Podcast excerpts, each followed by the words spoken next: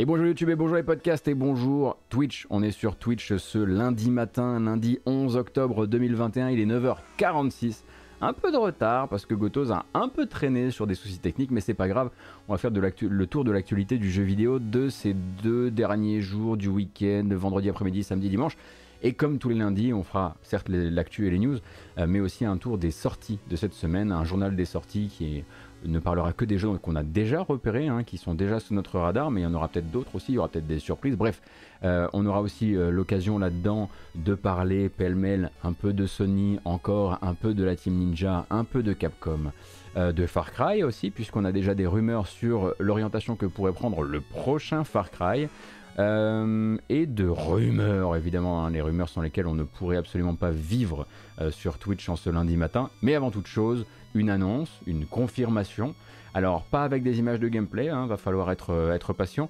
Je vous suggère de ne pas cligner des yeux car le teaser dure 26 secondes euh, et on en reparle évidemment juste après.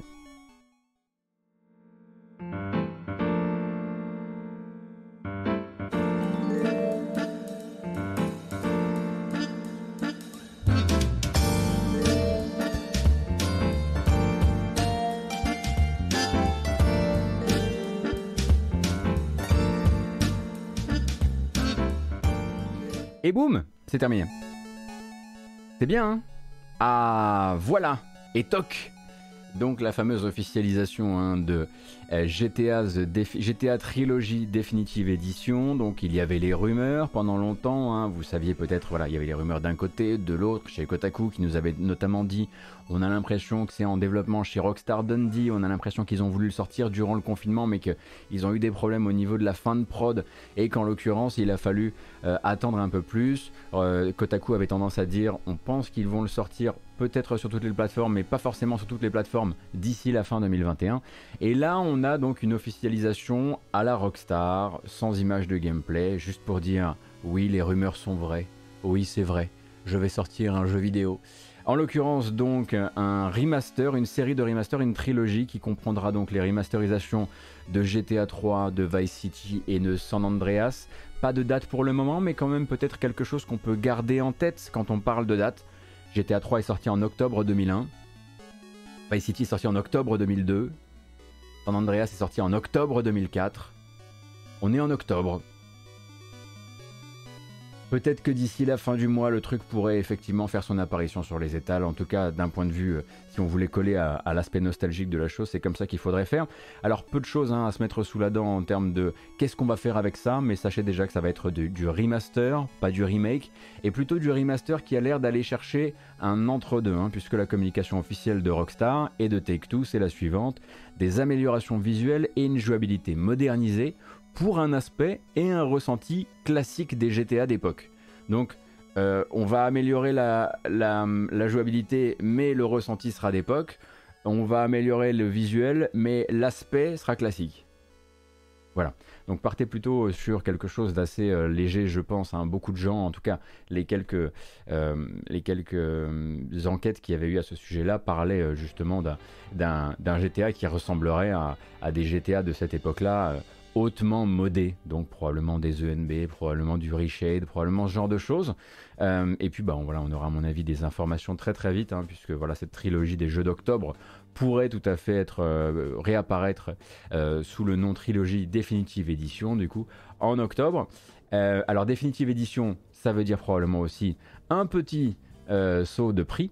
Et c'est là où ben, nous, on a peut-être quelque chose qui peut nous intéresser, nous autres euh, consommateurs qui n'avons pas forcément euh, euh, un blé monstre dans les poches. c'est que Take-Two oblige.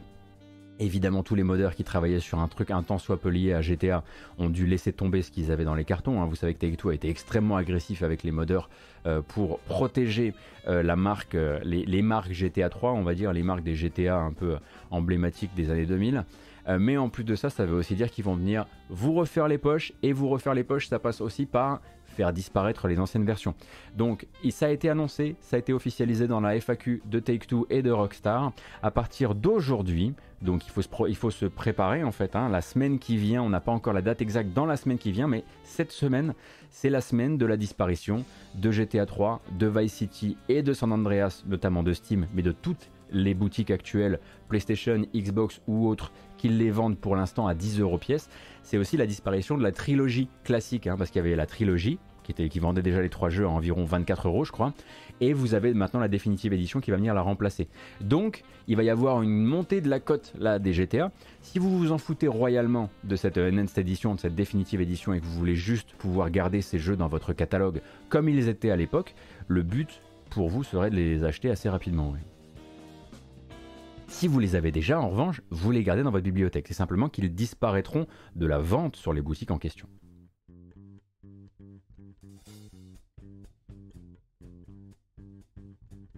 Effectivement, donc euh, la GTA 3, la GTA 3 pardon, la Auto de trilogie définitive édition est annoncée à la fois sur les consoles PlayStation, les consoles Xbox, sur PC, sur Switch, mais aussi au début de l'année prochaine, en tout cas sur la première, moitié de l'année prochaine, sur iOS et Android qui auront donc des versions spéciales, des versions spéciales qui demanderont un petit peu plus de travail du côté de chez Rockstar si, les rumeurs de Kotaku sont exactes euh, de chez Rockstar Dundee, du coup, hein, qui avait eu cette info comme quoi c'était chez Dundee que c'était fait. Effectivement, vous pouvez aussi le choper en physique sur PS2 si vous voulez la full expérience. Ça, euh, euh, personne ne vous, en, empêchera.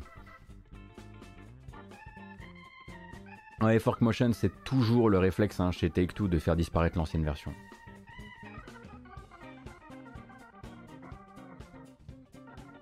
C'est comme ça qu'ils avaient fait pour Mafia également disparaître de la vente. Hein. Ils vont pas venir les, enlever de votre, bibliothèque. Ce qui me fait me souvenir que j'ai un exemplaire de Vice City en boîte chez mes parents. Ah, peut-être que je, que je le rapatrie un de ces quatre. Donc ça c'était pour la GTA de trilogie définitive édition et on va enfin pouvoir réorganiser hein, la grande baston entre euh, GTA 3, Vice City et San Andreas. Je pense que ça mérite un petit, un petit sondage sur le, sur le chat euh, qu'on pourra reconsulter tout à l'heure. Je suis intéressé par votre, par votre, voilà, je vote moi et je vote à, bulletin, à bulletin ouvert pour San Andreas. Voilà, je le, je le dis et, et, je l'assume, même face aux, fans de Vice City. Merci beaucoup Zubi pour les, euh, pour les 9 mois.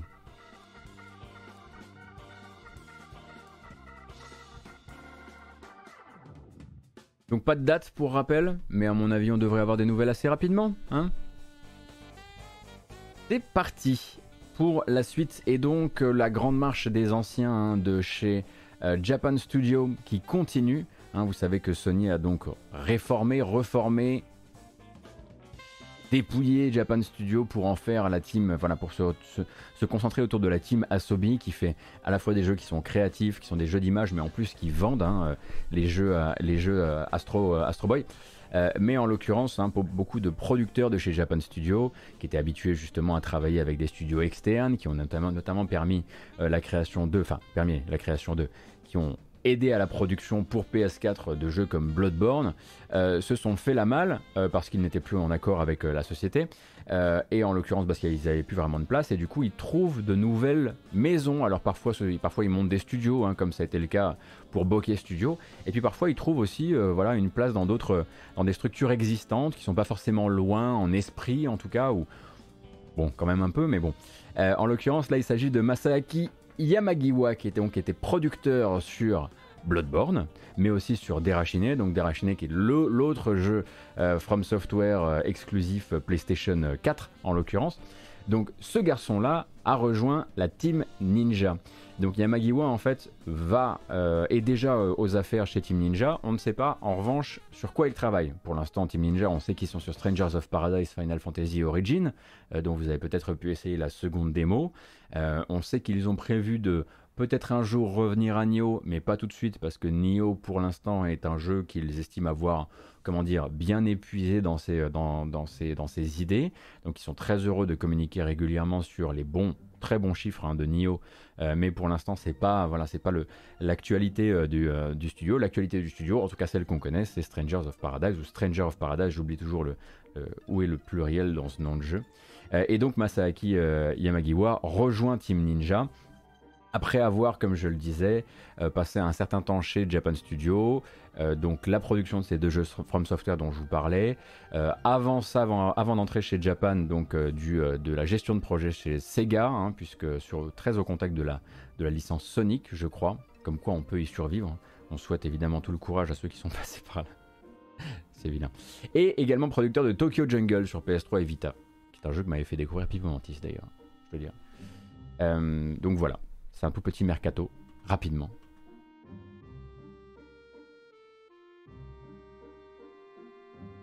Trop bon le gameplay de Stranger of Paradise. Ah bah tu vois Blooming 09 c'est cool hein, parce qu'il y a vraiment beaucoup de gens qui découvrent que derrière cette esthétique discutable, il y a effectivement un système de combat qui mérite quoi, qui mérite qu'on s'y attarde. Ils ont aussi un nouveau projet qui vise 5 millions de ventes, d'Ixit le PDG de Koei Tecmo. Ah oui, oui, mais on n'en connaît pas encore la couleur quoi. On a également eu des nouvelles, encore des nouvelles de Resident Evil 7, hein, décidément euh, là, euh, le succès, euh, le succès sublime de Capcom ces derniers temps du côté de la, série Resident Evil. Donc, vous savez que Capcom communique régulièrement sur les ventes, notamment les ventes de RE7, et qu'on était donc arrivé en mai dernier aux 9 millions de Resident Evil 7 distribués dans le monde. Et donc ce septième épisode vient de franchir, là ils ont communiqué dessus, la barre des 10 millions. Il lui aura donc fallu grosso modo un peu moins de 6 mois pour produire un nouveau million de copies vendues, lui qui est sorti en janvier 2017, ce qui fait donc voilà un jeu qui est sorti il y a 4 ans et demi et qui est encore capable euh, d'aligner du million de ventes euh, en moins de 6 mois, ce qui est quand même effectivement plutôt, euh, plutôt un très très beau un très très beau record. Et donc c'est très très beau aussi à la hauteur de la franchise, hein, puisque euh, si on met de côté euh, les jeux euh, qui ont eu les jeux qui ont eu droit à une, alors un remaster, un remake ou à une gold ou une definitive edition, ce qui permet de cumuler les ventes, c'est le seul à avoir atteint cette barre des 10 millions de ventes. Hein. L'autre qui a qui le dépasse encore aujourd'hui, on le sait, c'est toujours une de ces drôles d'anomalies de l'industrie. C'est bel et bien Resident Evil 5 qui, via les ventes cumulées de sa version normale puis de sa Gold Edition, est à 12, et quelques millions euh, de ventes actuellement. Euh, donc RE7 est déjà, euh, est déjà un beau record, mais un record qui n'est pas forcément impossible, comment dire, à battre dans le sens où RE8, RE Village, qui est sorti donc cette année, avait déjà là a fait a annoncé il y a pas longtemps 4,5 millions de ventes, doit probablement être autour des euh, des 5 pour le moment, donc 5 millions de ventes sur l'année en cours. S'il est capable de faire de la longue traîne comme a pu le faire euh, RE7, il pourrait effectivement lui, lui voler la vedette à terme.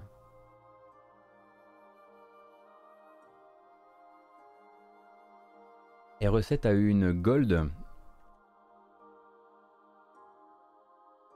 Mais est-ce qu'ils ont cumulé les ventes pareilles ou pas? La question aussi.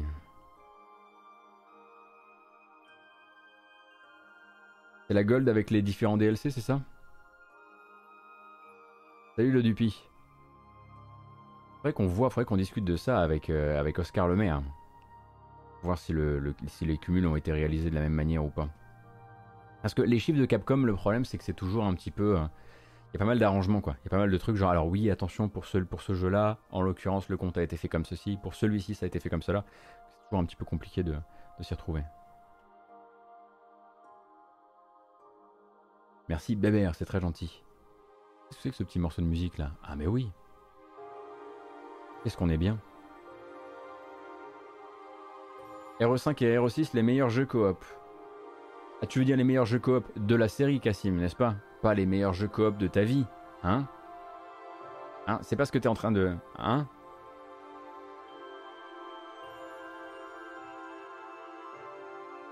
À moins que on découvre encore des, choses sur, le, sur les goûts jeux vidéo de Cassim tous les jours.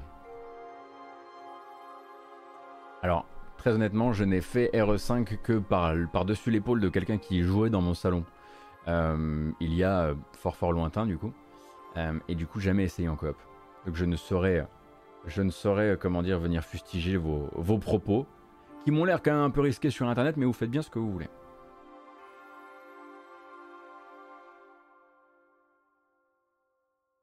On va parler un petit peu d'électronique, qu'on est obligé de parler parfois un peu d'électronique, hein, notamment par rapport à cette, période de cross-génération de consoles qui s'étend et qui s'étend et qui s'étend encore, à la fois à cause des pénuries de, composants, mais aussi à cause de cette demande absolument délirante, hein, puisque vous savez qu'on est à la fois sur une pénurie de consoles, par exemple pour la PS5, mais aussi sur une console qui ne s'est jamais mieux vendue du côté de chez Sony, hein, Record Woman euh, qui a, ou Recordman, euh, la PlayStation c'est bien ce que vous en faites, euh, qui a battu la PS4 à son propre jeu, bref. Sony, justement, euh, serait, selon les informations du journal japonais le Nikkei, euh, sur un projet de hum, construction d'usine. Donc, il serait en pourparler, euh, Sony serait en pourparler avec TSMC. Donc, TSMC, c'est le géant de l'électronique de Taïwan. donc, dans le but de faire construire une manufacture de composants dans le sud du Japon. donc, ce serait un projet à plusieurs milliards de dollars. 7 milliards pour être précis. En gros, une usine de, une usine de semi-conducteurs au Japon, ça coûte environ un Bethesda, hein, pour vous faire un petit peu une, idée. Euh, et donc ça serait rendu possible notamment par le concours du gouvernement japonais, un gouvernement japonais qui serait euh, très chaud pour investir massivement, euh, en tout cas pour voilà, éponger une partie significative du projet qui pourrait justement aider à terme à réapprovisionner différentes industries qui sont frappées par la pénurie de semi-conducteurs et qui sont justement un central, voire critique dans le tissu industriel japonais. Et du coup, euh, ça viendrait, on va dire, remettre un petit peu de fluidité euh, dans euh, des machines comme le divertissement électronique, mais aussi l'automobile pour le Japon, ce qui est extrêmement important, l'image avec les capteurs donc d'appareils photo, etc. Bref, autant de domaines particulièrement vitaux et pour lesquels justement le Nikkei a cette, cette info. Un projet donc d'usine qu'on voudrait en tout cas, comment dire, opérationnel d'ici 2024. En tout cas, la discussion actuelle de Sony et TSMC parlerait d'une usine euh, qui serait opérationnelle d'ici 2024. La date peut nous sembler à nous extrêmement lointaine, mais à hauteur de l'industrie, euh, ce serait déjà assez miraculeux en fait. Hein. Pour vous donner un peu une idée, par exemple Toshiba. Euh, prédit quasiment des stocks impossibles à rattraper, enfin des stocks incapables de rattraper la demande avant 2023. Euh, et en même temps, du côté des optimistes, qui sont pas forcément voilà, les gens qui bossent directement dans la tech, Phil Spencer étant un grand optimiste, et son optimisme étant en l'occurrence plutôt hum, un élément de langage, il faut bien le dire, même lui, quand il doit faire preuve d'optimisme devant ses futurs acheteurs de consoles, etc., promet déjà que 2022, ça va être la galère d'un point de vue des, euh, acheminements, de consoles. Donc 2024, pour monter une usine euh, qui permettrait de fluidifier un peu tout ça du côté du marché japonais, euh, et de la construction euh, de l'assemblage au Japon, euh, c'est déjà effectivement pas mal. Il faut pas oublier un truc, c'est que comme le rapporte justement le Nikkei, et SMC justement, hein, le géant taïwanais des, alors, des semi-conducteurs, mais aussi des composants électroniques de manière générale, a un intérêt très particulier à s'implanter dans au Japon et justement au sud du Japon. En l'occurrence, eux sont en train, toujours selon les informations du Nikkei, de s'inquiéter très fort euh, de ce qui pourrait se passer si les pénuries venaient à, accélérer et si la Chine, enfin les pénuries accélérées à, s'éterniser, et si la Chine décidait de faire mainmise sur le territoire. Parce qu'il faut comprendre qu'actuellement, une écrasante majorité euh, de la fabrication de ces composants se passe sur Taïwan. Et si Taïwan venait à être euh, à passer sous contrôle chinois, on se retrouverait, SMC se retrouverait bien embêté, euh, mais euh, l'électronique mondiale en serait euh, entièrement chamboulée. Donc TSMC, justement, a plusieurs projets en cours, a déjà, c'est déjà implanté ailleurs, et continue à vouloir le faire, comme par exemple au Japon. Oui, oui, hein, il me semble, que j'avais lu ça aussi, Deus, à propos de leur, leur méga, manufacture au, Texas, au Texas, comme on dit. Euh, mais on comprend effectivement que ça devient, euh, ça, ça devient quelque chose de très, euh, de très pesant pour eux. Et donc Sony serait dans la boucle avec le gouvernement japonais, toujours selon les informations du Nikkei, des informations du Nikkei qui ont été traduites et rapportées par Reuters, et, et ensuite ce sont les médias jeux vidéo qui s'en sont fait l'écho derrière.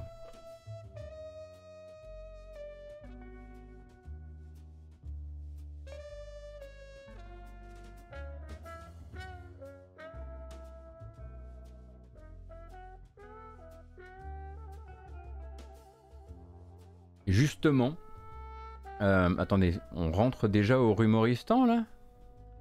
Quoi? Euh, Je viens d'arriver. Ah non, pas tout de suite. Non, bah on va reparler un peu de Sony d'abord. Ah, j'ai eu peur.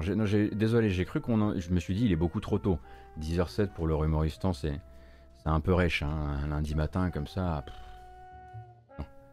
On va parler un peu de Sony. On va rester chez Sony et chez PlayStation Mobile en l'occurrence. On parle jamais de PlayStation Mobile, c'est normal, c'est assez nouveau.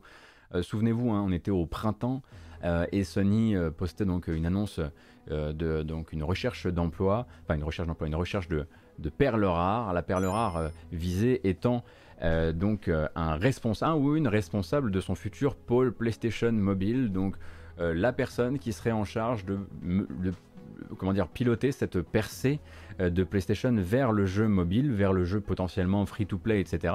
Avec quelque chose de très très clair qui était, expliqué euh, dès l'offre d'emploi. Le but, ça va être de chapeauter, de confier aux bons développeurs des jeux tirés des séries phares des PlayStation Studios et des séries phares du catalogue PlayStation dans le but d'en faire d'autres points d'entrée. Vous connaissez un peu le système maintenant, on a parlé toute l'année, hein, les fameux autres points d'entrée vers les grosses séries premium ce qui marche très très bien par exemple pour Call of Duty. Est-ce que euh, PlayStation, on le comprend, voudrait bien avoir aussi? Et donc il cherchait euh, à l'époque au printemps la personne qui allait venir les aider là-dessus. Et ils l'ont trouvé. Alors en fait, ils l'ont trouvé en juillet, mais nous on a l'info que maintenant parce que ça s'est fait dans le feutré. Et il a fallu qu'un forumeur de Resetera finisse par choper l'info et par voir les petits échanges euh, de bio Twitter et de posts LinkedIn. Il s'agit donc de Nicolas Sebastiani. Nicolas Sebastiani, donc, qui a passé une très majeure partie de ces dix dernières années chez Apple, justement, et dans les divisions jeux vidéo d'Apple. Donc de 2018 jusqu'à 2021, il était donc responsable éditorial euh, du Apple Arcade. Donc en gros, c'était la personne qui, était, qui, désignait les jeux qui étaient bons à intégrer, à intégrer dans le service pour donner de la valeur à ce catalogue. Et ensuite, avant ça, de 2013 à 2018, il était donc déjà responsable commercial attaché au jeu de l'App Store. Donc non seulement il connaît bien son domaine, mais il connaît aussi beaucoup beaucoup de gens dans le domaine. Puisque le but je le rappelle, ça va être aussi d'aller justement chercher euh, des talents pour développer ces jeux-là, très probablement à moindre coût, très probablement trouver aussi des manières de tourner les licences qui sont très premium, euh, en l'occurrence de PlayStation, vers euh, quelque chose de plus free-to-play ou, peut-être vers d'autres modes, de, vers d'autres modes de consommation et de monétisation. Et donc voilà, ce garçon-là a bonne petite expérience dans le domaine, puisqu'avant ça, c'était déjà une personne qui était chez Ubisoft, donc avant 2013. Chez Ubisoft, Nicolas Sebastiani a aidé à, si je comprends bien, à monter la première division tournée vers le mobile de, Ubisoft. Il y en a eu plusieurs, j'ai l'impression. Hein. Il y a eu une première percée vers le mobile qui n'a pas forcément fonctionné, etc. Mais il était là dès le départ et en gros, jeu mobile, euh, plus, de 10 ans dans le jeu mobile euh, dans sa carrière. Euh, alors pour l'instant, hein, on sait donc qu'il a intégré le, qu'il a intégré la société et qu'il est donc Monsieur Mobile euh, chez PlayStation. Euh, on n'a pas encore eu de jeux qui ont été annoncés qui soient, on va dire, une espèce de, de preuve de ce que Sony veut, veut avancer de ce côté-là. Il y aurait bien, comme le rappelle Jarod, effectivement sur euh, sur, euh, Gamecult, il y aurait bien Wipeout Rush qui théoriquement devrait être une, enfin, est une adaptation de licence Sony euh, pour le marché mobile mais il n'est pas, il n'est pas estampillé PlayStation Mobile et il n'est même pas d'ailleurs édité par PlayStation. Hein. Pour rappel, c'est un, un, développement complètement externe. Wipeout Rush, je vous rappelle un peu les bases si vous n'aviez si pas suivi. Il s'agit donc d'un deck builder dans l'univers de Wipeout où vous n'allez pas faire des courses de vaisseau mais plutôt juste jouer des cartes durant la course. Je vais vous remettre la bande annonce pour les personnes qui n'auraient pas vu ça. Donc Wipeout Rush est censé sortir d'ici la fin de l'année et a priori celui-ci n'est pas justement un jeu PlayStation mobile même si c'est effectivement une licence, une licence mobile PlayStation, enfin PlayStation qui a été fournie à des, qui a été cédé à des développeurs. Euh, ce sera pas le premier grand jeu PlayStation euh, sur mobile quoi. On est parti Ah, vous allez voir, en plus le trailer est en 540p, c'est vraiment tout ce qu'on aime le lundi matin.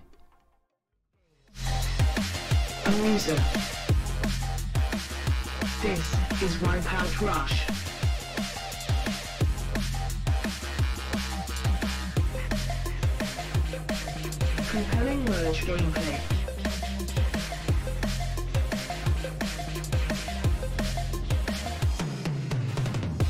Unlock, upgrade and race. Visually reimagined for mobile.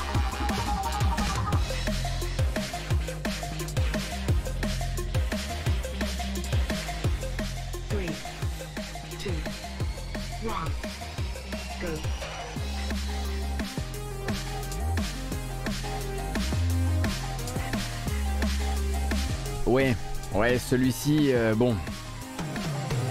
Que voulez-vous?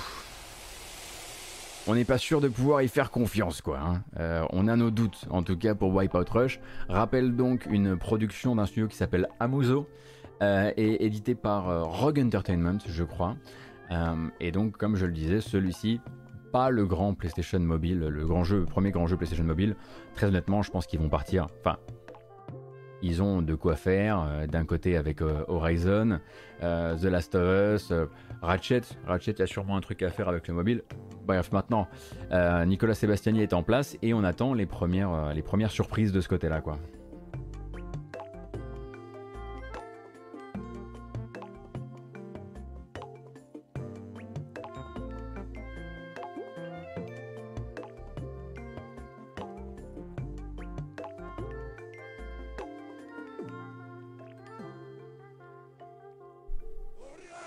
Merci beaucoup Exilon, merci pour les 7 mois.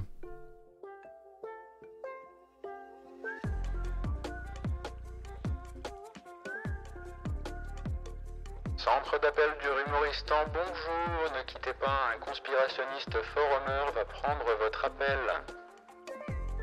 Bonjour. Oui, oui, oui, oui, on peut parler de ça ce matin, il n'y a pas de problème, on peut parler de Far Cry, oui. Oui, oui, oui, bah pas de problème. Hein. C'est pas moi qui, c'est pas moi qui ai fait la rumeur, donc euh, pas de souci. Euh, on peut la, on peut la relayer. En tout cas, elle a l'air plutôt solide vu les personnes qui se, qui s'y risque. Euh, donc en gros, on parlait la semaine dernière hein, justement de Far Cry 6, Far Cry 6 qui est l'un des gros jeux de la semaine dernière, qui est sorti donc dans une espèce de, d'ambiance un peu particulière, avec une, un tissu critique, plutôt bah, critique en l'occurrence, hein, sur le, peu de, d'évolution de la formule, euh, et une presse assez inquiète justement hein, du surplace euh, de cette formule, qui est la même depuis Far Cry 3 en l'occurrence. Et puis, euh, on le rappelle, hein, ce qui n'a pas empêché Far Cry 4, par exemple, Far Cry 5 également, euh, de faire d'excellentes ventes, d'être des hits commerciaux. Et on se posait la question la semaine dernière, ok, mais comment ça va se passer? Est-ce que Ubi est déjà, bien sûr qu'Ubi a déjà un Far Cry dans les cartons, c'est comme ça que ça fonctionne chez Ubi. Mais est-ce que du coup, il pourrait impacter sa production d'une quelconque manière à l'aune d'éventuelles, euh, d'un éventuel euh, baisse des ventes ou ce genre de choses Est-ce qu'ils veulent le faire? Est-ce qu'ils y ont pensé? À quoi pourrait ressembler un nouveau type de Far Cry, etc. Eh bien, justement, euh, en fin de semaine, on avait justement Steven Totilo, donc, qui s'occupe de la newsletter jeux vidéo du site Axios. Donc, Steven Totilo, qui est ancien rédacteur en chef de Otaku, je crois. Enfin, ben, bref, il a, il a quelques années de, de presse jeux vidéo sous, le, sous la ceinture quand même. Euh, ah non, on dit pas sous la ceinture en français, ça fait bizarre. Euh, dans le dos, c'est mieux. Hein, parce que, oui, voilà, ancien rédac chef, de Kotaku. Et donc, lui, euh, justement, revient dans sa newsletter sur ce, qui se, ce qui se trame, enfin, globalement sur la, le développement du jeu, ainsi sa réception critique et ainsi aussi que sa réception du côté des joueurs hein, sur premier, euh, ces premiers euh, jours d'exercice. et justement, en fin newsletter, il part sur une ouverture en disant bon ben voilà, est-ce que euh, ce manque d'originalité criant, est-ce qu'on peut s'attendre à le voir encore, à le voir encore remis en, en, exergue dans un prochain Far Cry? En l'occurrence, lui va d'abord citer Jason Schreier, Jason Schreier qui en fait en mai ou juin dernier, dans un podcast qu'il partage avec Maddie Myers et Kirk Hamilton, disait euh, justement que selon lui, le prochain Far Cry, appelons-le Far Cry 7, euh, serait une sorte de pari, euh, serait une sorte de, virage assez radical qui, serait déjà prévu par un Ubisoft très conscient que FC6 c'était en l'occurrence la dernière cartouche avant de devoir passer par la fameuse période de hiatus plus examen euh, examen des, fondamentaux qui a permis par exemple hein, d'obtenir les, Assassin's Creed récents, hein, que ce soit euh, Origins, euh, Odyssey ou Valhalla. et en l'occurrence, eux ont déjà prévu ça pour le prochain Far Cry, et lui disait juste à l'époque, je pense que ça sera considéré comme assez radical. Maintenant, Steven Totilo reprend cette information dans sa newsletter et il rajoute ses informations à lui. Il a entendu la même chose et justement ce virage euh, de la série Far Cry, selon lui et selon ses informations, pourrait être un virage en ligne, évidemment. Ah bah, je, vous aurais filé une feuille et un stylo. Vous auriez écrit quoi sur la feuille? Vous auriez écrit en ligne, évidemment. Vous auriez écrit multijoueur, évidemment. Comme tout le reste. Bon, très bien. Donc, a priori, euh, le prochain Far Cry chercherait, expérimenterait euh, dans le but euh, de créer quelque chose de beaucoup plus tourné vers le jeu en ligne, voire le jeu massivement en ligne, même si on comprend, parce que bon, faut bien comprendre qu'il y a déjà de la coop dans Far Cry, donc ça voudrait dire plus en ligne qu'un jeu déjà jouable en coop, euh, et euh, c'est ce sur quoi s'engage Steven Totilo. Ah, le virage en ligne. Eh oui, c'est le fameux virage à, à 0 degré, vous avez raison.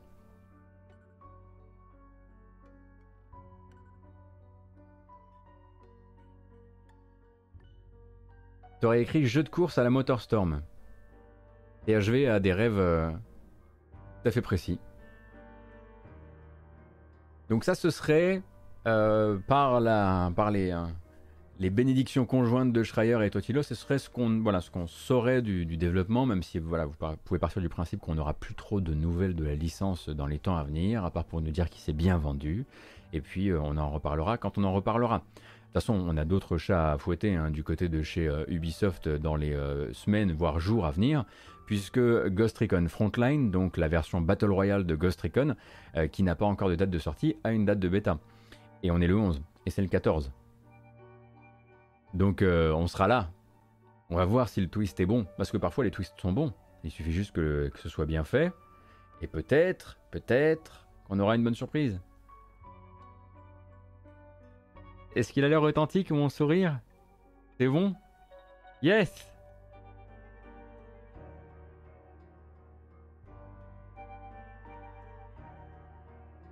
Ça veut dire qu'il n'y aurait pas d'épisode intermédiaire type Primal? Je pense pas que ça veuille forcément dire ça, Cassim. Je pense juste que, en gros, les infos que eux ont sont sur ce fameux, euh, sur ce fameux gros jeu canon qui serait un virage serait quand même, il serait quand même bien bête, euh, en tout cas d'un point de vue, point de vue euh, commercial évidemment, de ne pas utiliser euh, ces assets pour nous faire un petit, pour nous faire un petit épisode intermédiaire, oui. Ça, je pense que ça ne, ça ne serait pas compté. c'est limite, ça fait partie du, ça fait partie du, comment dire, du plan de base. C'est de la salade.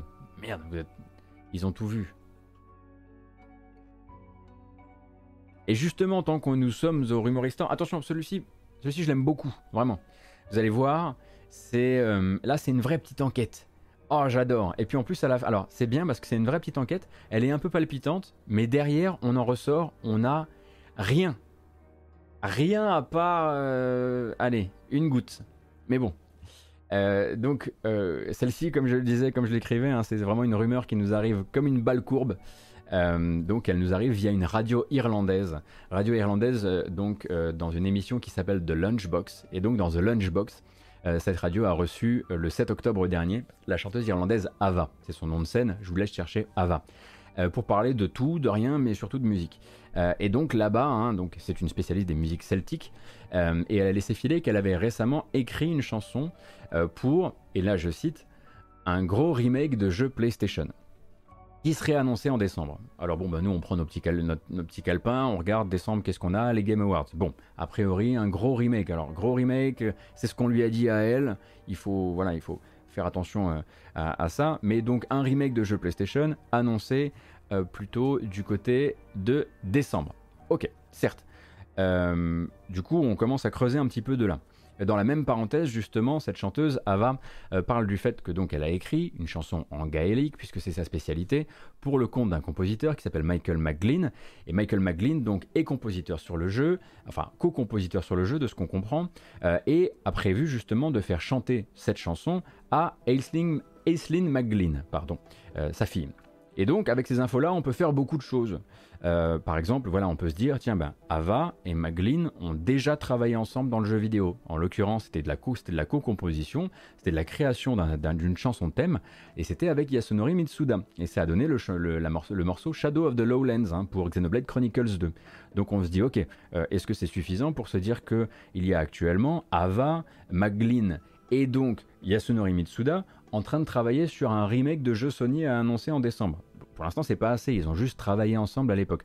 Mais dans ce cas-là, eh ben, on peut continuer à creuser. Et en creusant, effectivement, en allant se balader sur le fil Twitter de Procyon, Procyon c'est la société de production de Yasunori Mitsuda, eh bien on trouve justement Maglin et sa fille en visioconférence, en, donc c'est une, oui c'est pas une vidéo, hein, c'est une, une, image, euh, autour du mois d'août, euh, et a priori ils étaient en train d'enregistrer un morceau ensemble.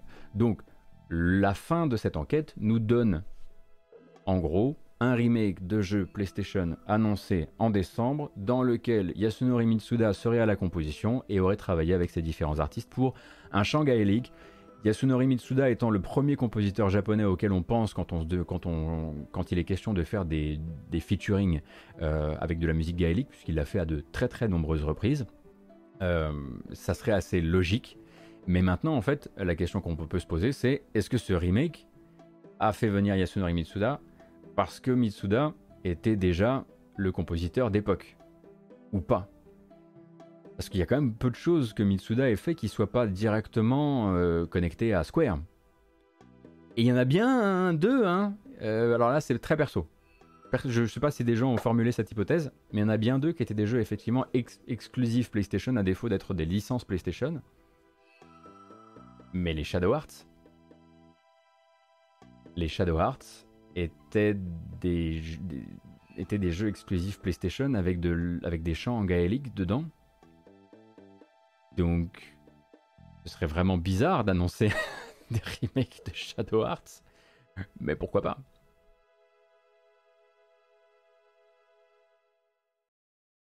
Là, on est en plein French YouTubeage. Je vous dis pas que, que c'est ça, hein. en l'occurrence, c'est absolument pas ce que, je dis.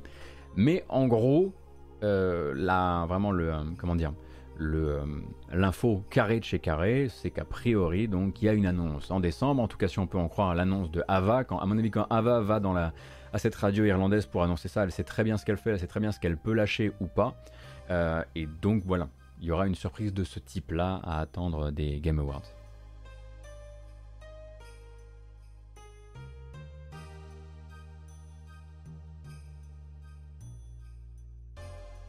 Ah oui, c'est vrai ça.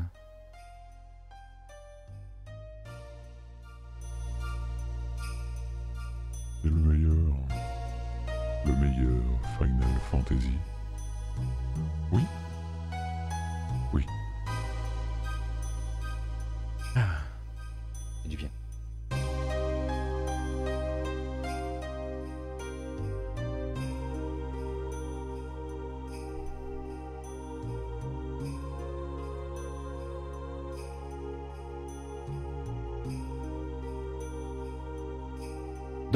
Ça, c'était le rumoristan. C'est terminé. Hein. Il faut bien le, ponctuer d'une manière ou d'une autre. Là, j'ai décidé de le ponctuer comme ça.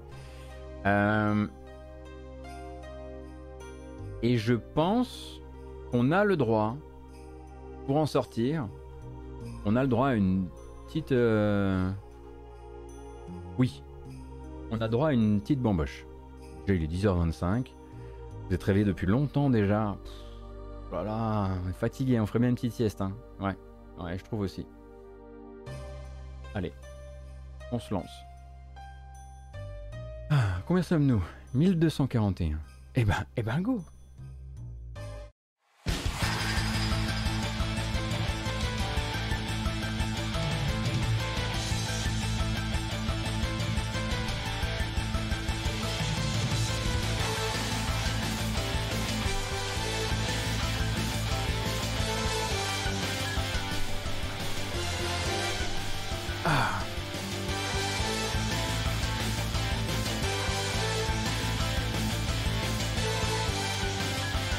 plus de son.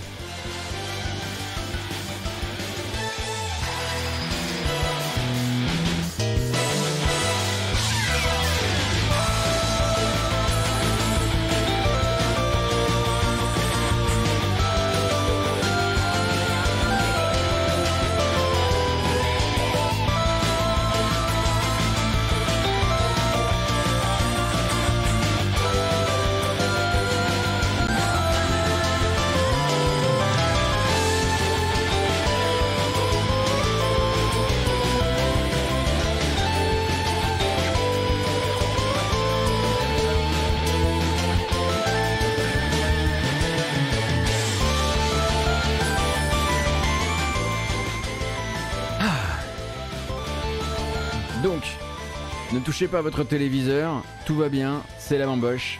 Ça dure pas indéfiniment. Euh, mais c'est la bamboche, on se détend une seconde, on, fait, prend une petite douche mentale après les rumeurs pour pas les garder avec nous. Et ensuite on reprend donc les news jeux vidéo qui vont se terminer avec quelques... Voilà, on va revenir sur quelques jeux sortis ou à sortir et après ça, donc le, le planning hein, des sorties de la semaine. Ce sera une matinale, vous allez voir, assez courte hein, parce qu'il n'y a pas beaucoup d'infos. En revanche, moi j'ai une info pour vous. Euh, la préparation du blind test des 20K avance très bien. Je dirais que je suis à environ euh, la moitié de cette préparation. Et que si il devait y avoir dans la semaine une matinée où vraiment on n'a rien à raconter d'un point de vue news, ce sera très probablement cette semaine qu'interviendra en surprise un blind test de, musique de jeux vidéo matinal qui durera euh, de 9h30 jusqu'à 11h30 midi quoi. Voilà, comme promis, euh, c'est sur les rails, j'ai bossé dessus ce week-end, donc euh, content de pouvoir faire ça très bientôt. Et il faut arrêter la bamboche, il faut reprendre les news, c'est fini ça. En revanche, on fait plus la fête. La bamboche, c'est terminé.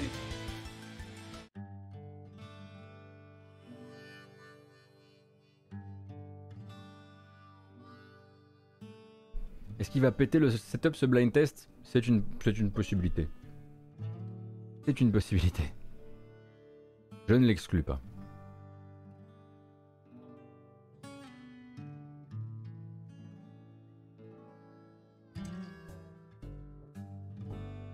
Encore mal à la patte. Bon, c'était à prévoir. Rien de très surprenant. On va parler d'Apple et d'Epic. Vous saviez déjà que dans le jugement rendu par la juge Yvonne Rogers Gonzalez euh, dans Epic versus Apple, Epic avait décidé de faire appel. Et quelque part, on les comprend parce qu'ils avaient quand même perdu sur 9 euh, chefs d'accusation sur 10. Euh, enfin, en gros, 9 sujets sur 10 leur avaient été renvoyés euh, en plein dans la poire, et à partir de là, effectivement, perdant donc leur grande chevauchée euh, pour obtenir l'Apple qui laisse par exemple d'autres, des, processeurs de paiement tiers entrer sur euh, l'App Store, ils avaient perdu le gros de ce qu'ils étaient venus chercher. Évidemment, ils ont fait appel, ça va prendre plusieurs années, tout ça, tout ça, vous le savez. En revanche, on savait en gros, il y avait deux perdants. Il y avait un très gros perdant, Epic, et puis un plus petit perdant, Apple, qui s'était vu donc contraindre, pour rappel, à autoriser donc les développeurs d'applications et de jeux sur iOS à insérer dans leur application un lien permettant de dire alors voilà, effectivement, vous achetez ce contenu interne à mon application sur l'App Store à 12 euros parce que je paye la commission d'Apple. En revanche, voici un lien qui vous permet de l'acheter directement sur mon site officiel. Et là, ça vous coûtera, ça vous coûtera 9 euros parce que là-bas, je ne paye pas de commission. Donc ça, c'était quelque chose, c'est ce qu'on appelle les anti-steering rules, anti-steering rules, que justement Apple essayait de maintenir absolument, même si c'était voilà un, pas, forcément le pire truc qu'ils pouvaient perdre dans cette affaire. Et donc en gros, ils ont été condamnés euh, par le tribunal à justement se débarrasser de cette règle et à autoriser les développeurs à rediriger par un lien certes externe euh, euh, l'utilisateur, et ce à partir du 9 décembre. À partir du 9 décembre, n'importe quelle société, n'importe quel développeur pouvait vous dire c'est moins cher là-bas. Il ne pouvait pas vous proposer directement de sélectionner un autre moyen de paiement dans l'application, mais vous pouvez proposer, il pouvait vous proposer d'ouvrir une fenêtre Safari et d'aller euh, acheter le truc ailleurs. Et ça, c'est quelque chose qui, certes, n'allait pas créer forcément la plus grande des, euh, la plus grande des, le plus grand des appels d'air hein, dans les finances d'Apple, mais ça allait en créer un quand même. Et puis forcément, ça les emmerde. Donc eux aussi, ils font appel. Voilà, ça y est, on peut le dire. Apple fait appel euh, et en l'occurrence, ils essaient de repousser au maximum la mise en application euh, de, cette, euh, de cette condamnation. Donc je le disais, le tribunal veut qu'à partir du 9 décembre, les portes soient ouvertes pour ce genre de choses. Eux ont tendance à dire, attendez, attendez, attendez, ça va trop vite, ça va trop vite entre nous. il faudrait, si vous voulez bien, que vous nous laissiez le temps, parce que laisser les développeurs mettre des liens dans les applications, ça pose plein de questions de sécurité. nous, on n'est pas prêts. Et en l'occurrence, ce qu'ils veulent, euh, c'est que cette, euh, donc ils veulent faire appel et ils veulent que cette condamnation ne prenne effet que lorsque tous les appels liés à ce procès auront été consommés, auront été faits, auront été jugés. Sachant que bah, justement Epic fait appel actuellement. Le but, ce serait de dire, plutôt que de mettre ça en application d'ici dans deux mois, on aimerait bien plutôt mettre ça en application d'ici euh, dans plusieurs années, quoi. Plusieurs longues années, hein. Puisque même de, euh, l'évaluation même de Tim Sweeney, hein, le patron de Epic, euh, d'ici à ce qu'on arrive à l'expiration de toutes les possibilités d'appel dans ce procès, ça pourrait durer 4, 5, 6 ans. donc c'est pas mal comme appel suspensif, je trouve. hop, hop, hop, hop. On n'a pas fini là. Il reste encore plein de choses à se dire, non C'est pas un peu tôt pour me forcer à faire des trucs? Voilà. Forcément, ils grattent. Forcément, ils ont. Eh, eh, eh oui, eh oui, évidemment. Euh, donc, Epic a fait Apple, mais eux, ils cherchent, voilà, ils cherchent, ils veulent vraiment décrocher la timbale la deuxième fois. Euh, eux, ils cherchent juste pour l'instant à ne pas avoir une fuite de blé par le côté euh, sur un truc qui n'était pas forcément leur moyen, qui n'était pas forcément leur la défense principale d'Apple n'était pas sur les, les anti-steering rules, mais par défaut, c'est quand même un truc qui va beaucoup les emmerder.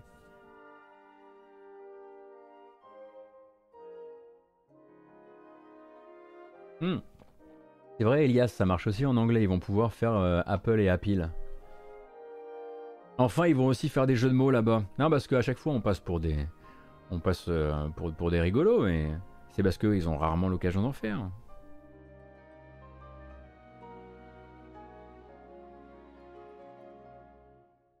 Ah, ah, alors là, vous avez entendu. Vous avez tous fait la même blague. C'est catastrophique. C'est catastrophique. Donc, Apple fait officiellement appel, c'est dit. Et on va parler un peu de Back for Blood. Back for Blood qui prépare sa sortie. Vous vous souvenez de la sortie de Back for Blood?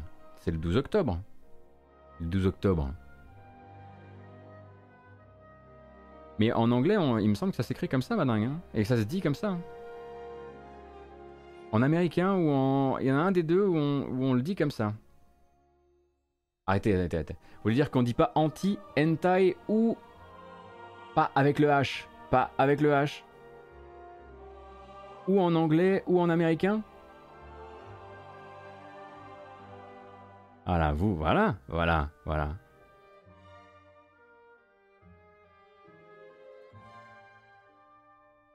à Shinto. On fait confiance Shinto, hein, on rappelle, hein, puisque voilà, c'est la, la, police de l'anglais. La police de l'anglais sur. Euh, J'ai gagné. On continue donc Back 4 Blood, qui sort le 12 octobre. Euh, et qui donc qui sort le 12 octobre sur bah, console, PC et puis Game Pass. Voilà. Donc euh, le nouveau jeu des créateurs de Left 4 Dead, hein, le studio Turtle Rock, qui vous donne rendez-vous demain Hein, puisqu'on est le 11 octobre, et oui, c'est déjà demain que sort euh, le, celui qui doit normalement, euh, comment dire, rattraper, euh, recréer l'événement euh, Left 4 Dead sans qu'on sache exactement s'il y arrivera, parce que dans ses dernières bêtas, il avait, bon, il avait pas mal de soucis, etc. Mais c'est surtout que là, il y a pas mal de gens, du coup, euh, qui ont la possibilité de jouer au jeu et qui ont voulu rediscuter de l'une euh, des, bah, justement, Red Punk, justement, de l'un des aspects du jeu, à savoir le solo dans Back 4 Blood. Et eh bien, justement, parlons-en parce que ça a pas mal fait parler ce week-end. le solo dans Back 4 Blood, il existe. Il vous permet, en gros, de jouer aux différents chapitres de Back 4 Blood, qui est donc un shooter à 4 euh, en coopération contre des zombies et des infectés spéciaux. Euh, pardon, contre des zombies et des zombies spéciaux, parce que s'il y a des zombies et des infectés en même temps, ça va être n'importe quoi. On va plus s'y retrouver. Euh, et vous pouvez jouer de, votre côté, avec des IA, qui seront bon, bah, des compagnons, ce qui font, font ce qu'ils peuvent. En revanche, Back 4 Blood, ce n'est pas juste un Left 4 Dead, c'est un Left 4 Dead avec des sursystèmes. Dans ces sursystèmes, vous avez ce fameux système de progression où vous allez, vous allez obtenir des cartes, donc des cartes qui vont créer un deck, et ce deck va vous permettre à des moments clés de la partie d'appliquer des bonus euh, sur vous, des malus sur les ennemis, voire des modificateurs de partie. Hein. vous savez qu'il y a tout ce système de cartes, un système de cartes qui, qui vient aussi euh, se plaquer sur la partie cosmétique du jeu. Donc vous avez des cartes avec des, des, des autres costumes, avec des skins d'armes, etc. Des cartes qui, on le rappelle, en tout cas selon Warner, pour l'instant, euh, pourront effectivement s'acheter en microtransaction, mais uniquement pour la partie cosmétique des choses. Et puis bah, vous savez que quand on promet quelque chose comme ça, on vient pas en arrière. Un Square Enix? On, on ferait pas ça au bout d'un an. Pas comme ça. Pas alors que les gens espèrent que. Pas, pas dans Avenger. Non. Non. Bref. En tout cas, ils promettent pour l'instant que c'est uniquement cosmétique. Bref. Et toute la progression du jeu est montée là-dessus. Quand vous jouez en solo en revanche, ça ça a été la petite surprise du week-end, vous allez avoir un petit, voilà, un, petit, une petite infobulle qui va s'afficher quand vous décidez de lancer une partie offline. Et cette infobulle va vous dire on va te laisser jouer solo. En revanche, attention, on va te désactiver un certain nombre de choses. Et la liste est suffisamment longue pour qu'elle soit inquiétante. En gros, le jeu va dire point de ressources désactivés. Les points de ressources, ce sont les supply points. c'est ce qui vous permet en fait, en en dépensant, d'acheter des nouvelles cartes pour votre deck. D'accord? Euh, Ensuite, point de ressources désactivés, statistiques désactivées, progrès vers les accomplissements désactivés. Ok? Et en plus, le texte vous dit, d'ailleurs, euh, pour les cartes, elles seront sélectionnées dans un deck euh, par défaut. Du coup, on se dit, attendez, attendez, attendez. Du coup, quoi? Il n'y a pas de progression dans, quand on joue solo? Alors c'est vrai, et en même temps c'est pas vrai. C'est-à-dire que plutôt que de vous laisser avec le deck de base jouer au jeu en solo, ce que Back 4 Blood va faire, c'est que quand vous jouez en solo, il va vous ouvrir l'accès à toutes les cartes dès le départ, et il va désactiver tous les systèmes de progression. Vous serez déjà en progression maximum. Voilà. C'est important de le savoir parce que une partie du public, moi je pensais qu'elle était minoritaire, mais en tout cas elle était très vocale ce week-end euh, sur Internet euh, vis-à-vis euh, des développeurs, eh bien espérait pouvoir se faire sa petite progression de son côté avec des IA, juste jouer à Back 4 Blood, en solo, pas de multijoueur, mais quand même pouvoir débloquer des choses au fur et à mesure. Et du coup, là c'est pas le cas. Tout sera débloqué de base, mais du coup, vous ne débloquerez rien. Alors, on comprend assez rapidement chez Warner euh, que, et chez Turtle Rock que le but de cette, euh, cette histoire, c'est de ne pas se retrouver avec deux systèmes de progression parallèles. et du coup, s'ils en avaient laissé qu'un seul, comment dire, de ne pas se retrouver avec des gens qui grindent en solo, avec des IA euh, facile à cheeser euh, pour ça, comme pour les achievements d'ailleurs, hein, puisque le système, qu'est-ce qu'ils appellent les accomplissements, c'est les achievements internes de euh, Back 4 Blood, seront désactivés en solo aussi, parce que c'est trop simple manifestement de les obtenir par des moyens détournés quand on joue en solo. Voilà. Donc forcément, ils annoncent ça. Ils annoncent ça. Ça se passe comme ça dans le jeu de base. et les, les, joueurs, en tout cas pas mal de gens qui, qui avaient précommandé le jeu, ont quand même fini par dire bah moi en fait j'avais quand même préco pour jouer en solo et je suis un peu emmerdé avec ça et, euh, et c'est pas du tout ce que j'attendais de vous, Turtle Rock et Warner. Du coup les développeurs ont répondu. En gros ce qu'ils disent c'est qu'ils entendent la grogne des joueurs et qu'ils vont réfléchir à une solution qui puisse être implémentée rapidement après la sortie. Évidemment ils peuvent absolument pas dire implémenter avant la sortie parce que la sortie c'est demain. Euh, ça c'est trop tard. Mais en l'occurrence, ils entendent qu'il y a un sujet, qu'il y a des joueurs qui voudraient pouvoir simplement à la fois jouer en solo, mais aussi avoir une sensation de progression, bah, par de la progression en l'occurrence, et ils vont essayer d'y réfléchir. Mais pour l'instant, quand vous aurez le jeu, vous pourrez jouer solo, mais euh, voilà, faut pas s'attendre à faire monter des jauges de partie en partie.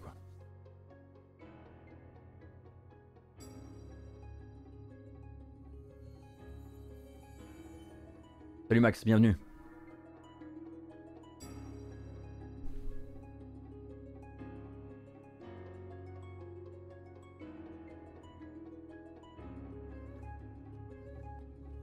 Oui, c'est ça, Legacy Prime. C'est vrai que c'est vrai que Left 4 Dead c'était un système de jeu très complexe. C'est ça qui a fait aimer le jeu aux gens. Bah oui, mais bon, maintenant, c'est trop tard tout ça. Les jeux simples, ça ne fonctionne plus. Regardez.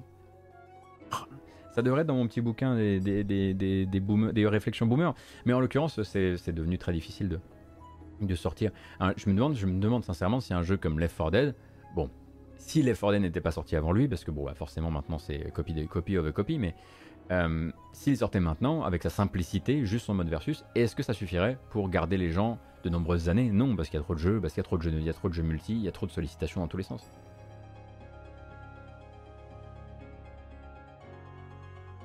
Chinese Man, au cas où, de, Procession to Calvary sur le Game Pass est traduit en français? Ah, il, ne l'était pas? Ah, mais c'est une excellente nouvelle, Chinese Man. Donc on rappelle, Procession to Calvary, c'est donc ce, ce, point and click dans des peintures de la Renaissance avec un, humour très Monty Python. Mais vous pouviez éventuellement vous poser la question de savoir si ça allait être euh, soluble dans une langue française ou même traduit tout simplement. Euh, bien traduit. Donc déjà il y a une traduction, c'est cool ça. Ah, il n'y avait pas de... D'accord, il n'y avait pas de traduction sur Steam. Ah bah c'est une bonne nouvelle ça. Il n'y a plus qu'à espérer qu'elle soit de, de bonne facture, parce que bon, ça c'est vraiment des, des jeux qui de base vont vous demander d'être un petit peu quand même... Bah faut quelqu'un à la traduction qui soit, qui soit conscient des enjeux quoi. Bref, donc ça c'était euh, pour Back for Blood. On rappelle l'état de l'art. Je préfère vous le rappeler hein, parce que vraiment, en fait, tout le monde n'a pas encore mis à jour son, son article à ce sujet-là. Le truc, ce n'est pas qu'il n'y aura pas de progression et que vous êtes avec les cartes de base. Le truc, c'est qu'il n'y aura pas de progression, mais vous êtes avec toutes les cartes. Tout le deck est ouvert dès le départ. Et Turtle Rock est en train de réfléchir à une solution qui puisse permettre de reproposer de la progression dans le jeu pour les gens qui jouent solo. Donc vous pouvez vous passer l'info à partir de là entre vous quand on vous pose la question est-ce que c'est jouable en solo? Oui, c'est jouable en solo, mais il y a des petites lignes au contrat. Voilà. Il n'y a pas de souci pour leur sujet Chinese Man, on est là pour parler de jeux vidéo. Il n'y a pas de. Voilà. Et complètement dans le sujet. Et on va parler de New World aussi. New World qui, lui aussi, n'a pas forcément vécu le week-end rêvé sur Internet, ou en tout cas d'un point de vue de ses développeurs et, et ses community managers, on l'imagine. Donc New World qui, après avoir fait énormément de promesses, après avoir manifestement très bien réussi son lancement, commence à planter un tout petit couteau entre les grandes omoplates de certains de ses joueurs, et c'est un truc qui passe malheureusement assez mal.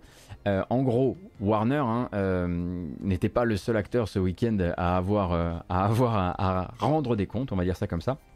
Donc Amazon Game Studios a lancé son jeu, vous avez forcément vu les chiffres, des files d'attente pas record, enfin je crois pas, mais quand même hallucinantes pour entrer dans New World, des, des, chiffres Steam qui, voilà, qui, voilà, qui témoignent en l'occurrence d'une affluence assez monstre une très très grosse pression au lancement et des serveurs qui forcément ben, craquent un petit peu.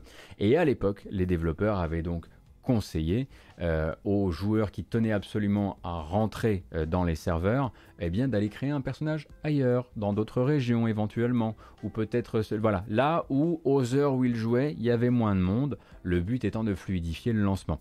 Évidemment, à l'époque, euh, les gens avaient dit attendez, attendez, moi je veux bien créer mon personnage maintenant, mais on est d'accord que je pourrais le ramener ensuite là où je veux, dans ma région. Et à l'époque, Amazon Game Studios avait dit oui, oui, c'est le plan, il n'y a pas de souci. On a un système de migration qui vous permettra ensuite de récupérer votre personnage où vous voulez.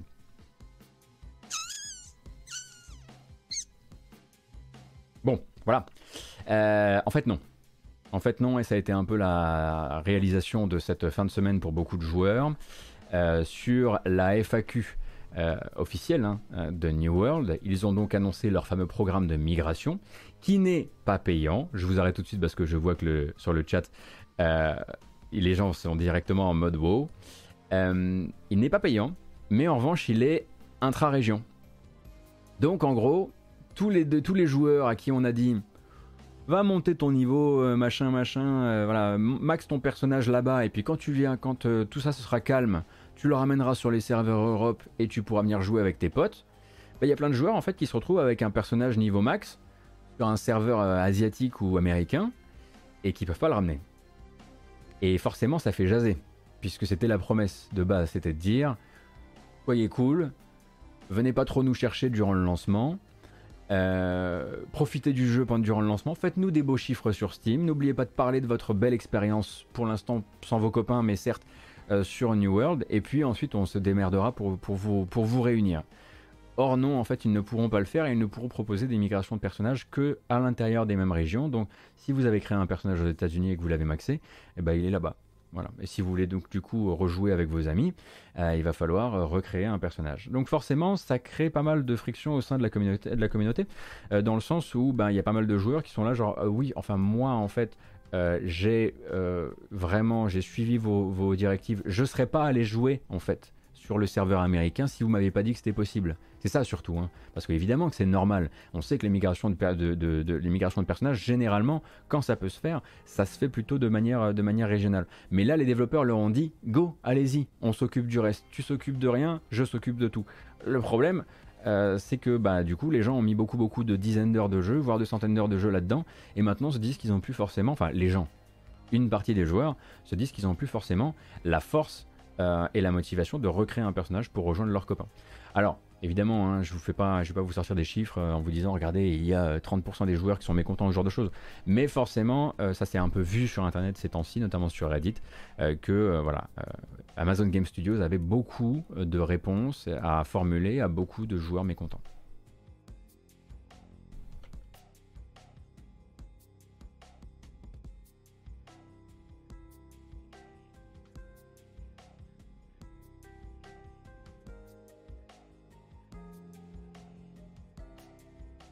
Bah, euh, Future TV, j'imagine que c'est parce que vous étiez sur la même région Du coup, de base. Si on parlait de Nintendo, ça donnerait probablement beaucoup de je voulais reroll de, toute façon, merci les gars. Oh, vous êtes dur. vous êtes dur, pas à moi. Je suis un client convaincu, d'accord? Alors, on ne critique plus les clients euh, Nintendo ici. Je suis, je suis, je me suis sexualisé N-sex, hein. c'est bon, c'est fait. Maintenant, ici, euh, ici, on ne shame plus. D'accord? Bon. Ah ok, Future TV, je, comprends. Ça c'était donc pour New World, donc comprendre un petit peu les deux trucs, pourquoi à ce moment ça fait un peu, un peu discuter sur internet. Voilà, d'un côté et de l'autre, il y avait des petites lignes au contrat qui n'avaient pas forcément été bien explicitées dès le départ. La carotte est un peu plus grande du côté de chez New World que du côté de chez, euh, euh, euh, Back 4 Blood. J'ai très très hâte hein, de voir ce que Back 4, Blood pardon, va nous proposer en termes de, en termes de critique, parce que je pense que les tests vont commencer à tomber là dans les, euh, dans les heures, jours à venir. Euh, hâte de lire un petit peu si, euh, si on tient un vrai, comment dire, un vrai, un vrai héritier ou pas. Mais assez chaud pour, pour, essayer, pour essayer le jeu. Alors dans les autres sujets avant qu'on passe sur l'agenda des sorties, il y avait évidemment la CitizenCon. Voilà, c'était la fin de la news sur la CitizenCon. On va parler, on va parler de l'agenda des sorties. Non mais en fait, il s'est rien passé en fait. Le truc c'est qu'il y avait donc euh, l'événement annuel de Star Citizen, donc euh, organisé par Cloud Imperium Games. Euh, il y a eu beaucoup de choses techniques, mais on n'est plus du tout dans la réalité du, du, jeu vidéo en fait, si vous voulez. On est sur regarder nos, nouveaux éclairages, regarder comme on veut maintenant implémenter de, euh, de, sublime, euh, on, pense à du ray tracing, regardez ceci, regardez cela, cela euh, comment dire, présentation des nouvelles, des nouvelles envies. Je vais vous montrer une vidéo en l'occurrence parce que c'est vrai que c'est très beau, mais pas de date, pas d'informations par rapport à Squadron 42. Toujours de nouveaux vaisseaux, évidemment. Hein. regardez comme ils sont beaux, regardez comme ils sont pas encore réels. Mais pour l'instant, ça s'arrête malheureusement un peu là, si vous voulez, dans le sens où ben, on est maintenant dans le post, euh, on est dans le, dans le post cynique hein, du côté de, Star Citizen qui n'utilise absolument plus sa CitizenCon pour donner des informations utiles aux consommateurs sur la sortie un jour de leur jeu. En gros, c'est de dire euh, bon, bah, Squadron 42, on n'a rien à vous dire pour le moment. Euh, ça continue. Squadron 42, on rappelle, hein, c'est un jeu qui est en retard là, de, c'est sa septième année de retard en 2021 par rapport à la toute première annonce. Hein. désolé, Désolé de faire partie de ceux qui se calent encore sur la, euh, sur la première annonce. Et voilà. voilà. Mais sinon, si vous voulez voir des choses techniques, si vous voulez voir des trucs hallucinants techniquement, parce que c'est vrai que c'est très beau, il y a à faire, donc on va en regarder quand même, parce que je veux pas être un vilain. Euh, mais derrière, voilà, faut pas s'attendre à, fallait pas s'attendre à ce que ce soit la CitizenCon des grosses annonces. Alors, voyons ça. Mais non, c'est pas ça que je veux. Très bien.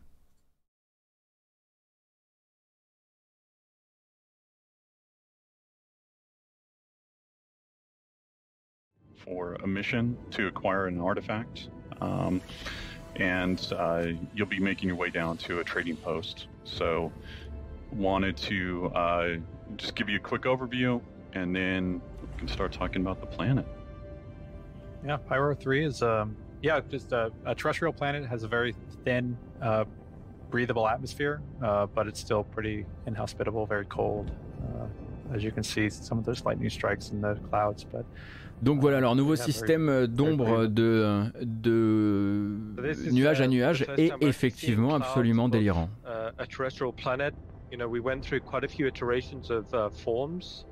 Uh, what we ultimately ended upon was something that felt quite uh, uh, quite dramatic, uh, still believable in terms of uh, how the wind would have shaped them. Um, but yeah, like uh, it's showcasing a lot of the the, the more recent um, tech that came online.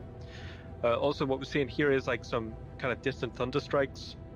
And what this is, it's kind of like a prelude to, you know, future uh, weather features that will be coming on board. You know, and how this will tie into, you know, uh, storms and uh, ship handling. You know, due to the turbulence. And it's great seeing the, um, you know, the rain hit the canopy glass here. You know, when you go through these cloud banks. Mais si vous voulez, je pense qu'on a sur une vidéo comme ça beaucoup de choses qui vous disent un petit peu ce qu'est euh, Star Citizen désormais. Star Citizen est effectivement un jeu qui euh, prend l'argent d'une partie des gens qui voulaient un jeu qui sorte pour en faire euh, un jeu qui ne sort pas dans le sens où on l'attend, mais qui sera capable à terme de vous faire la plus hallucinante des condensations de nuages sur les, sur les, vitres d'un vaisseau euh, qu'on n'ait jamais vu. Euh, il y a des choses qui évoluent, mais c'est pas ce qu'une partie de la commu attend. Je pense qu'une bonne partie de la commu qui attendait vraiment que le jeu sorte dans son sens le plus strict euh, est déjà partie. Maintenant, il faut savoir qu'il y a plein de gens qui jouent à l'alpha, effectivement, comme c'était rappelé sur le chat, et je suis pas venu là pour, pour chier dans la colle non plus. Et euh, voilà, il y a des gens qui euh, observent chaque petite évolution de l'alpha avec euh, euh, la plus grande, avec un côté quasiment religieux, et fine, c'est- c'est c'est le- c'est leur truc. Simplement, voilà, si vous posiez la question, la question cette CitizenCon, sera-t-elle celle des news de date, celle d'une feuille de route plus claire, ou celle de la moindre information liée au de près ou de loin à Squadron 42 C'était pas le cas. Voilà.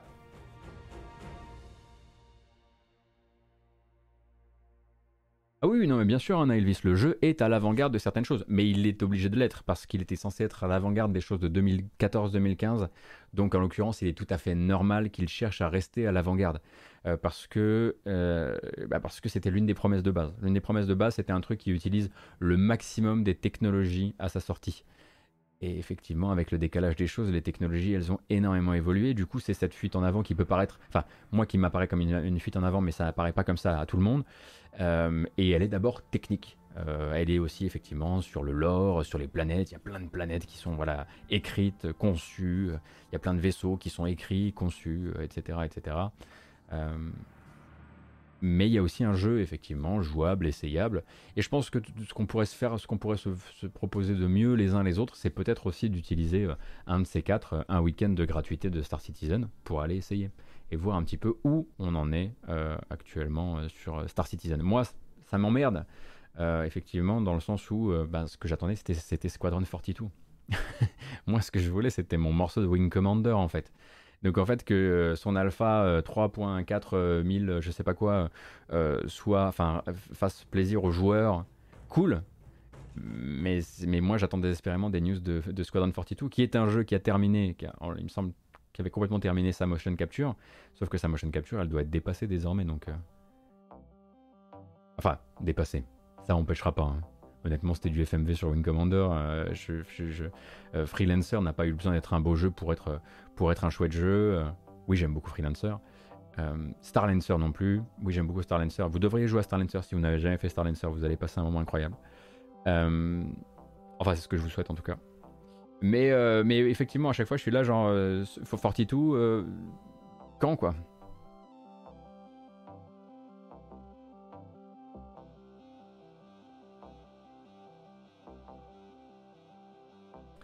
Et on pourrait parler aussi, alors bon, effectivement, de la bêta de Battlefield euh, 2042. Très rapidement, euh, on peut parler du fait que euh, se, se- viennent se percuter dans cette euh, discussion autour de cette bêta de ce week-end. Le, dites donc, mais vous êtes sûr que vous êtes prêt pour la sortie? Le jeu sort le 19 novembre et il y a euh, des gros soucis de collision, même des gros soucis de conception, hein, puisque c'est vrai que pour l'instant le système de, spécialistes fait que euh, c'est très difficile de lire qui est de quelle équipe parfois, pour les gens qui jouent en hardcore par exemple, euh, où il n'y aura pas les marqueurs de- les marqueurs d'interface. Pour l'instant, il y a un vrai souci avec les spécialistes qui ne sont plus des classes qui sont différentes selon les camps dans lesquels vous jouez. C'est les mêmes spécialistes des deux côtés. Bref, il y a des soucis actuellement. Et à côté de ça, il y a des soucis au niveau de la physique, il y a des soucis au niveau de ce- voilà, de la physique des avions, machin. Et en l'occurrence, ça va être la grande baston entre ceux qui disent oh là là, cette build n'est pas prête et ne pourra pas être prête, pour la sortie, et ceux qui ont entendu la promesse des développeurs qui est de dire la build à laquelle on a joué a plusieurs mois. Je voulais revenir là-dessus parce que je trouve ça quand même intéressant. N'oublions pas que le jeu, en ayant été repoussé, a repoussé ses bêtas. Ces bêtas, en fait, étaient prévues à la base plus tôt. Hein. on devait même avoir une bêta normalement en août. Donc la construction d'une bêta, ça se fait beaucoup plus en amont. Et en l'occurrence, on sait ce que ça prend à une équipe. Ça, on a, déjà, lu suffisamment sur le sujet pour savoir que refabriquer une bêta, recréer une build, euh, vous savez, donc une démo, quoi, hein, une bêta, ça prend du temps, ça prend des ressources, et tout le monde n'a pas, on va dire, ce luxe-là à quelques, à quelques jours, semaines, mois de la sortie d'un jeu. Donc, je ne suis pas choqué qu'on nous fasse jouer à une build qui n'est pas à la pointe de où en est le développement du jeu, car ça n'empêchera pas actuellement les développeurs de récupérer énormément d'infos et d'un point de vue serveur, on n'en parle même pas. Mais d'un point de vue vente, d'un point de vue image de marque, c'était une mauvaise bêta. Si cette bêta-là doit être ce qui donne envie de précommander, ce qui donne envie d'acheter, c'était raté pour plein de... Voilà, moi j'ai adoré jouer au jeu, hein. je suis euh, déjà addict malheureusement, euh, bien malheureusement pour moi au jeu, euh, mais derrière, elle n'a pas fait son boulot de vitrine. Il y a des gens qui pensent qu'une bêta à deux, à deux mois de la sortie doit faire un boulot de vitrine. Je ne suis pas sûr que je sois de cela, en l'occurrence. Euh, je pense qu'une bêta reste une, effectivement une, une, bêta. Cependant, on peut aussi dire qu'ils ont vendu cette bêta, qu'ils ont vendu ça, comme un accès anticipé, hein, puisqu'il y a des gens qui ont donc euh, pris un abonnement EA Play ou précommandé le jeu pour pouvoir jouer à ça, et qui en ressortent plus inquiets qu'autre chose. Et il y a plein plein d'autres sujets que je ne couvre pas ici, hein. euh, mais en l'occurrence, je pense que le truc sur lequel il faut qu'ils agissent de manière rapide, c'est ce système donc de spécialistes, au moins leur donner des apparences différentes selon les équipes. Euh, alors là, on était sur une bêta particulière parce qu'il n'y avait que 4 euh, spécialistes par, euh, par faction, enfin 4 spécialistes en tout, et pour tout, et à terme le jeu en aura plus et en, et en intégrera, intégrera de plus en plus au fil du temps. Mais pour l'instant, ça, posait à mon, souci, mon sens un souci de lisibilité.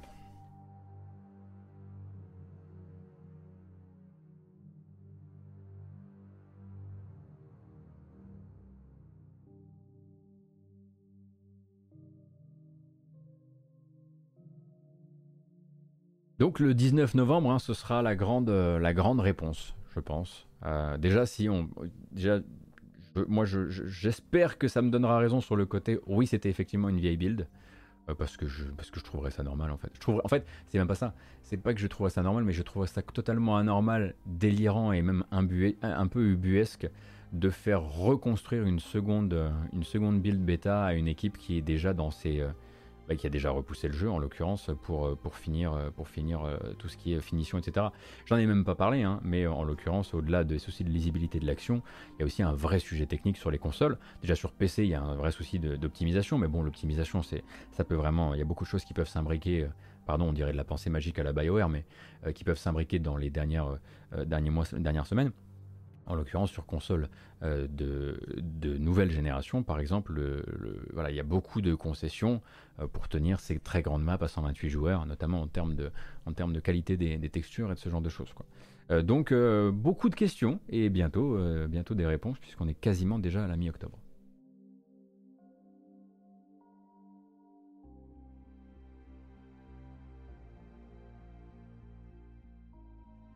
Et on peut officiellement passer au calendrier des sorties. Alors le calendrier des sorties va commencer avec... Oui, très bien. Alors je l'attends très fort, pas parce que c'est mon style de jeu, mais parce que j'ai l'impression que ça pourrait être une des BO de l'année. C'est mes trucs à moi, hein, faut pas non plus... Euh, voilà, hein, je suis euh, un peu bizarre parfois. Book of Travels va sortir en accès anticipé aujourd'hui. Book of Travels, je sais pas si vous vous souvenez, donc une sorte de MMO extra light, donc un jeu un RPG d'aventure et d'action dans lequel vous pourrez rencontrer des joueurs, mais c'est pas sûr que vous en rencontriez tous les jours non plus. Le but c'est de créer chaque euh, rencontre, que chaque rencontre soit quelque chose d'extrêmement marquant. Euh, il y a une, toute dernière bande annonce là qui est sortie, et il y a également sur le YouTube des développeurs le premier morceau de musique qui est sorti. C'est sublimissime. Si vous avez notamment aimé celle de Airborne Kingdom, je pense que vous serez à la maison. Bande annonce donc pour Book of Travel, sorti ce soir 18h ou 19h en accès anticipé. We are the new searchers. We may not always seek the same things, or even be on the same journey. bound by shared moments of wonder. We lend each other strength of mind or body or otherwise. For though we sometimes wander solitary roads, we are never truly alone.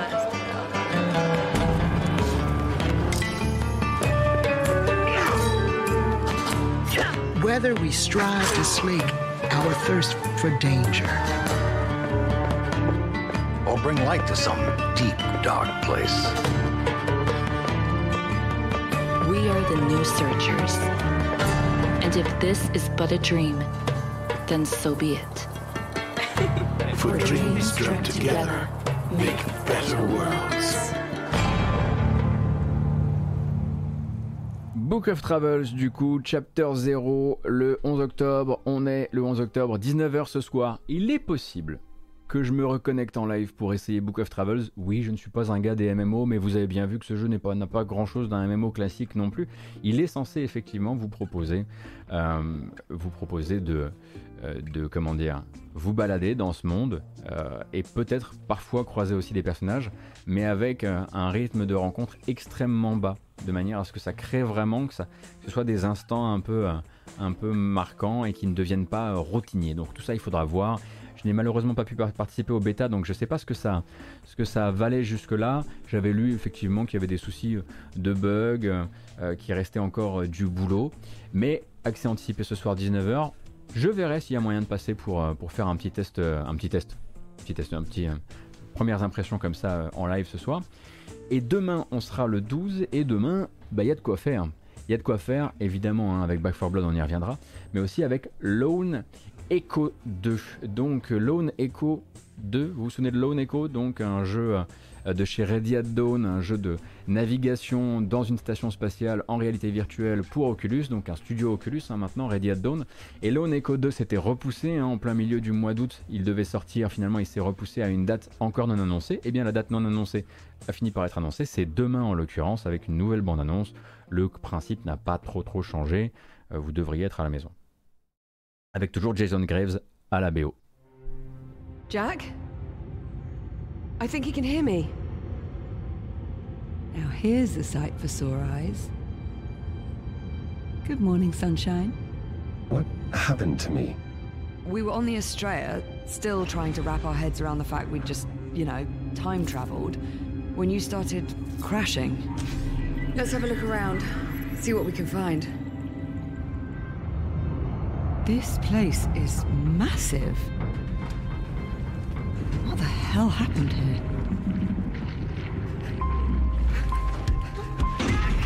It's locked.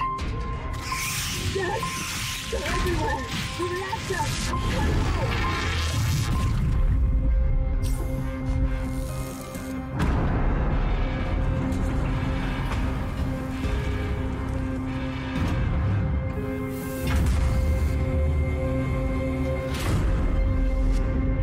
Effectivement, il y a des soucis de framerate dans cette bande-annonce qui ne viennent pas de moi. J'aurais tendance à dire que du coup, elle a dû être produite de manière un peu précipitée et peut-être que le studio est un peu précipité dans son optimisation finale du jeu. Mais de toute façon, Lone Echo ne peut pas se lancer. Un Lone Echo ne peut pas se lancer avec une fluidité parfaite. Ça se repose beaucoup trop sur les mouvements du personnage. Donc on va croiser les doigts parce que ça sort demain. Alors Lone Echo, hein, si vous n'aviez pas suivi euh, les épisodes précédents, euh, donc vous, incarnez l'assistant robot d'une scientifique dans l'espace, et en l'occurrence, euh, toute la navigation en fait va se faire en ce, donc vous allez attraper par exemple des, trucs, le plafond, etc. Vous vous poussez en fait via par rapport au mur et vous êtes en gravité zéro. Et le, le robot a dans ses poignets des petits répulseurs qui vont vous permettre par exemple de comme ça, de s'arrêter façon Iron Man avant, euh, quand on avance un peu trop vite et de se laisser dériver comme ça. C'était un jeu qui arrivait à faire un truc incroyable, c'est qu'on est toujours, on, dérive comme ça dans une station avec quand même des référentiels de vitesse et, de, et autour de soi qui sont très nombreux. Et c'était très peu gerbant par rapport à ce qu'on pouvait imaginer. C'était très bien fait. C'était un des, Lone Echo était le- un des premiers des grands jeux euh, réalité virtuelle, c'est-à-dire vraiment un truc qui se finit en plus de 5 heures, euh, qui a un côté un petit peu, un petit peu triple A, etc. Et moi j'avais trouvé ça, euh, je m'étais, euh, j'en avais lâché une petite larme quand même hein, en jouant à Lone Echo la première fois que je me suis retrouvé euh, voilà, je, jouais debout du coup, et la première fois que je me suis poussé comme ça, et que j'ai commencé à, à dériver dans la station, j'étais un peu genre, pff, il y a eu un truc vraiment, vraiment fou qui s'est. Donc vraiment un truc qui tire parti de ce déplacement à 360 degrés euh, de la réalité virtuelle, sans justement vous filer trop la gerbe. Après, moi j'ai de la chance, je suis pas trop soumis à ce genre de, d'embêtement du, bidou euh, quand je, joue euh, à ce genre de jeu. Mais il me semblait qu'il était plutôt bien fait de ce côté-là pour éviter un maximum les soucis de ce genre. Bref, vous avez vu le deuxième. Le premier des trucs à éviter dans ce genre de cas, c'est justement les baisses de framerate. Première baisse de framerate en dérivant dans une station spatiale en gravité zéro. À mon avis, votre petit déj, il reste pas là où il est. Du coup, j'espère sincèrement que c'était juste dans le, la bande-annonce qu'il y avait un petit problème de, un petit problème de, de framerate.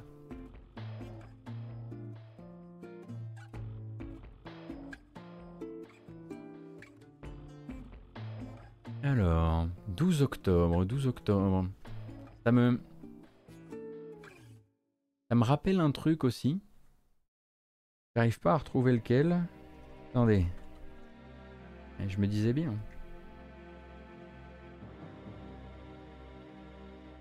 Hum, hum, c'est pas ce que je veux. C'est fou ça, ce trailer qui disparaît. Donnez-moi une seconde. Pendant ce temps-là, vous écoutez de l'excellente musique.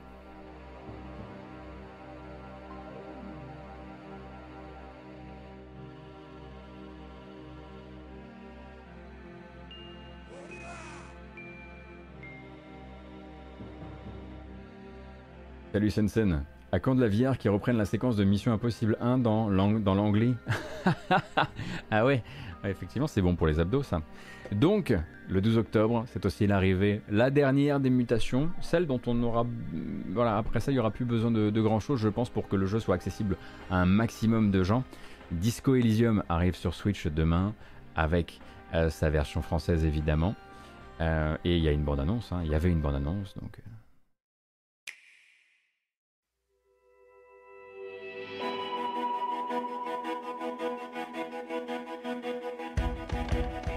Alors là c'est la version euh, Switch, hein, mais c'est effectivement l'arrivée du jeu sur Switch, mais aussi sur Xbox.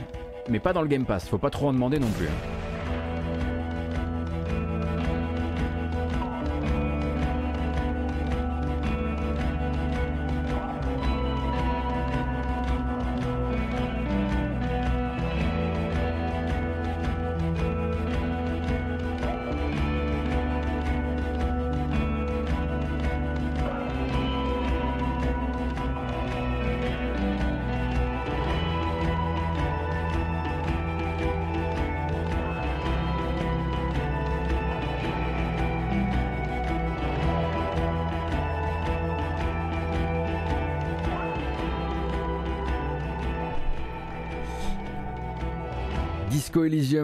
Final Cut demain sur Switch et Xbox. Bon, évidemment il y a un sujet, hein, c'est déjà comment le jeu va tourner sur Switch. C'est aussi la question de la lisibilité de ces textes. Alors ce n'est pas doublé en français, même si vous avez des acteurs francophones dans le doublage, hein, puisqu'on rappelle que le monde du jeu et la région de Revachol euh, est très basé justement sur, des, sur des, de l'anglais avec des accents français. Euh, mais du coup, le- les textes français sont là et le doublage euh, est lui euh, en anglais. Il n'y aura jamais de doublage français hein, pour Disco Elysium. Euh, en l'occurrence, si vous avez des questions à propos de cette version, n'hésitez pas à me les envoyer. Vous pouvez, les, vous pouvez me les envoyer par DM Twitch, vous pouvez me les envoyer par DM Twitter, vous pouvez me les écrire en, en commentaire sous la vidéo en VOD. Vous pouvez même me choper en public sur Twitter, il n'y a pas de problème. On aura l'occasion d'en parler dans la matinale de demain, si vous voulez, euh, puisque euh, je ne ferai pas une vraie grande FAQ sur le sujet, parce que j'imagine que les questions sont assez peu nombreuses, mais si vous en avez, j'ai probablement une ou deux réponses à vous apporter. Donc ça c'était pour Disco Elysium, mais ce n'est pas le seul effectivement à arriver le 12. Hmm. Le 12, il y a aussi, et on en parlait tout à l'heure, hein, c'est vrai que c'est un peu, ça risque un petit peu d'être la starlet de la semaine si son lancement se passe bien. On parle évidemment de Back 4 Blood.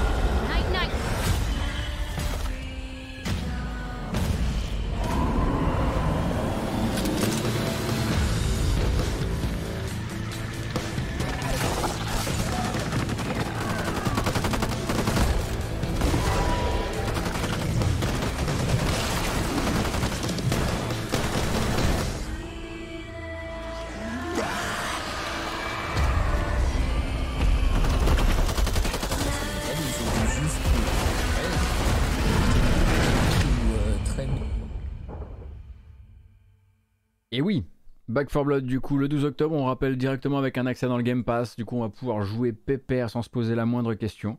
Euh, et puis, on verra si c'est bien ou pas. hein. Euh, J'imagine qu'on pourrait même s'organiser un petit stream euh, à la cool, entre nous, puisque bon, je, sais- qu'il y a un ou deux abonnés Game Pass dans l'équipe. Également, toujours le 12, celui-ci on en avait parlé aussi en matinale. Celui-ci, je l'ai vu moi en salon de jeux vidéo, en salon indé depuis longtemps maintenant.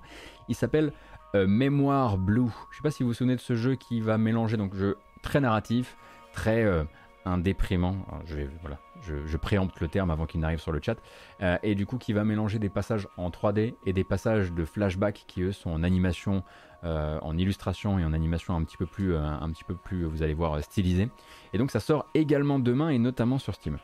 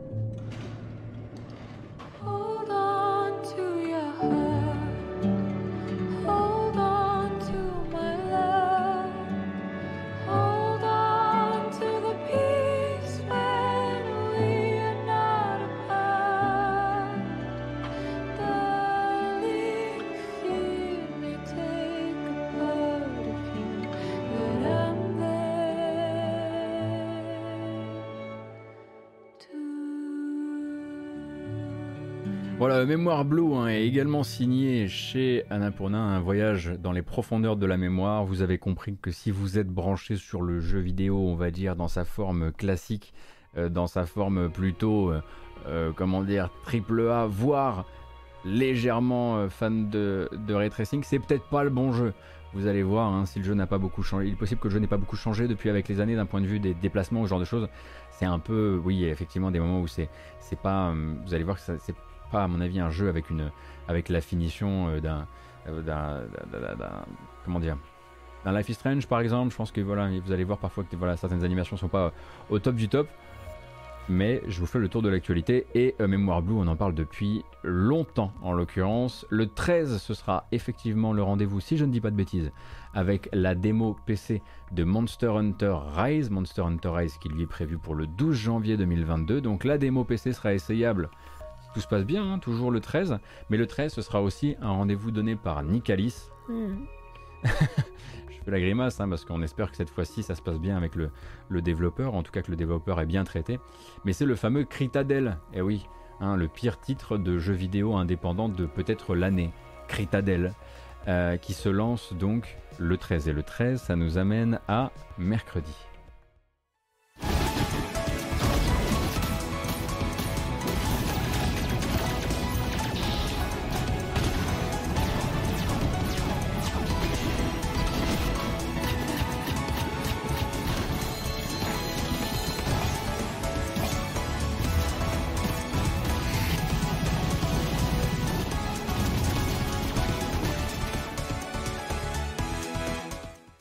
Run and gun, un tourné vers le, jeu à plusieurs, euh, qui effectivement, bon, a une esthétique bien à lui, bien marquée, qui, va chercher un certain public pour ne pas les nommer, et en l'occurrence euh, une démo qui avait été trouvée, qui avait été, voilà, n'avait pas créé l'événement, mais en l'occurrence ça fait partie des, sorties de, la semaine, et je ne sais pas trop euh, si ça sera couvert par la presse ou pas.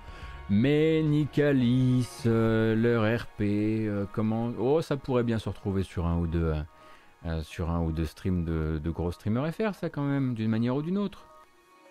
Une petite OP ou deux vous permettront de vous faire un avis sur le sujet. Moi, honnêtement, je ne m'y lancerai pas. Euh, Rift Breaker arrivera également le 13, donc Rift Breaker arrivera sur PC et sur console next-gen avec une arrivée directe dans le Game Pass. On rappelle donc qu'il s'agit du mélange d'un twin stick shooter futuriste, donc en vue du dessus, euh, et d'un jeu de tower defense où vous allez donc fabriquer votre base et surtout la fabriquer pour la défendre. Donc une base qui est à la fois aussi une usine. Bref, il y a beaucoup, beaucoup, beaucoup de choses dans la bande-annonce. Ça permet de se, de se placer. This might be difficult. Things are going to get very hot very soon. Very nice. Those guys don't look too friendly. Indeed. Kill it before it kills us.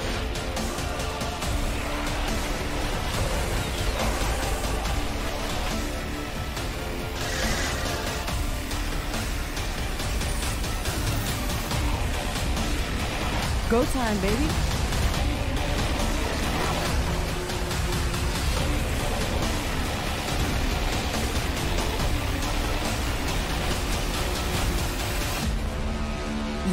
Just like. Alors, on aimerait quand même rappeler aux développeurs qu'il n'est pas trop tard pour poster des trailers avec un très bon bitrate, surtout si vous avez un maximum d'effets visuels, un maximum de particules comme ici, parce que du coup, ça nous fait une belle petite bouillie et je suis sûr que le jeu n'est pas aussi flou que ça. Euh, donc, on attendra évidemment d'avoir des, des retours. Je le rappelle, Rift Breaker, ça sort sur PC, euh, mais aussi sur console next-gen et ça, ça rentre directement dans le Game Pass euh, lors de sa sortie le 13. On va passer au 14, le 14 octobre. Le 14 octobre, c'est jeudi. Jeudi sortira d'abord, on va les faire dans l'ordre. Oui, on va, oui, on peut faire ça comme ça. D'abord Chasing Static. Je sais pas si vous vous souvenez de Chasing Static, qui est l'un de ces jeux d'horreur en vue à la première personne avec une esthétique légèrement console 32 bits, euh, qui euh, se montre depuis un certain temps un système donc de jeu avec des captations de messages radio. Peut-être que vous, je suis sûr que vous avez déjà vu des images du jeu. Il a un côté très particulier. Donc Chasing Static. euh, que je vous montre tout de suite et puis ensuite on partira sur un jeu où il va falloir que vous m'expliquiez littéralement euh, de quoi il retourne parce que j'ai toujours pas compris.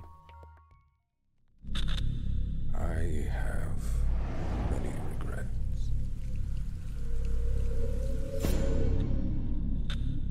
The Institute is not one of them. Excuse me. Chris, I presume. Anera. Hey, wait!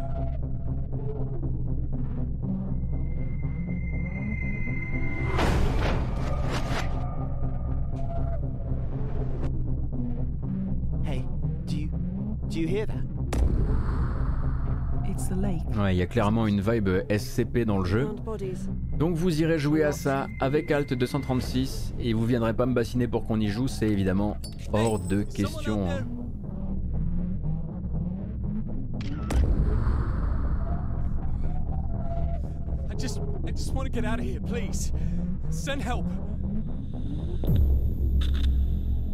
Isaac, please, I'm begging you.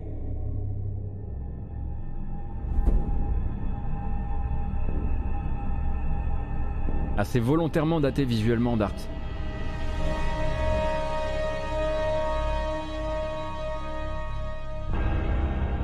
Le but est de faire un jeu, euh, ça fait partie de cette mouvance, on en reparlera un petit peu plus tard de cette mouvance donc de jeu d'horreur avec une, une apparence rétro. Donc Chasing Static ce sera le 14. Alors attendez que je vérifie. Donc la version PC c'est pour le 14 octobre, uniquement donc sur PC pour le moment, et 2022 pour les consoles. Le but est de faire un jeu qui soit visu- visuellement sale. C'est clair qu'il y a un peu de ça. Euh, Peut-être que vous vous souvenez du TGS de Square Enix? Bah si, bah de toute façon on s'en souvient assez bien parce qu'il y avait quasiment dedans que des trucs qu'on avait déjà vus. Donc euh, les quelques trucs qu'on n'avait pas déjà vus, euh, on les a un peu mémorisés quand même. Donc là-dedans, hein, il y avait euh, euh, le projet perso, le projet passion euh, d'un vétéran de chez Square Enix qui nous avait présenté donc Dungeon Encounters. Je sais pas si vous vous souvenez Dungeon Encounters, l'espèce de jeu où on se déplace dans des labyrinthes minimalistes. Un jeu qui a l'air de ne pas avoir coûté très cher mais qui coûtera quand même 30 balles quand il sort le 14.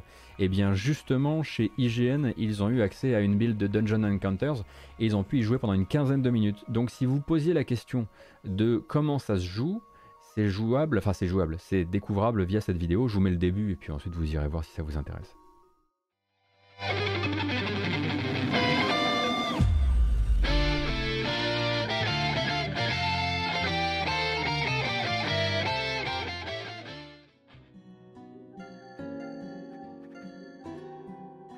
Vous vous souvenez donc de ça? Balade donc dans des labyrinthes, c'est de l'exploration de donjons minimalistes avec derrière des combats au tour par tour. Rappelle donc que le jeu est créé par l'une des, euh, têtes pensantes derrière le système Active Time Battle hein, des Final Fantasy. Euh, et c'est un peu son projet, euh, maintenant qu'il est pépère et qu'on lui laisse faire son truc de son côté. Donc Square Enix va sortir ça le 14, euh, donc jeudi.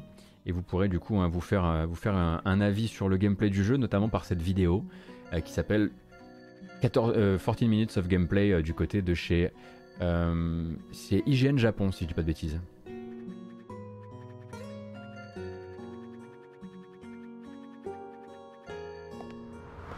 Ah oui, quand je disais, euh, quand je disais minimaliste, c'était pour... Voilà, c'était un mot qui a une charge, quoi. Et voilà, j'ai volontairement utilisé la charge du mot. Et c'est un jeu mobile, hein, euh, Calibration. hein. Il est annoncé là sur, console et, PC, mais le but c'est aussi de le sortir sur mobile. D'où, euh, voilà. Ceci, ceci expliquant euh, évidemment cela. Et oui. Euh, et- le 15, vous pourrez rembourser vos dettes, mais pas exactement comme dans Animal Crossing avec le prochain jeu de Swery, puisque le 15, c'est la sortie de The Good Life. On va re-regarder une bande-annonce si vous l'aviez raté. Euh, et ensuite, je, vous, je peux même vous le dire maintenant, ça vous pouvez gagner du temps. Il y a une démo qui est disponible actuellement pour The Good Life sur euh, Steam si vous avez envie d'essayer ça. Go. Goddamn hellhole!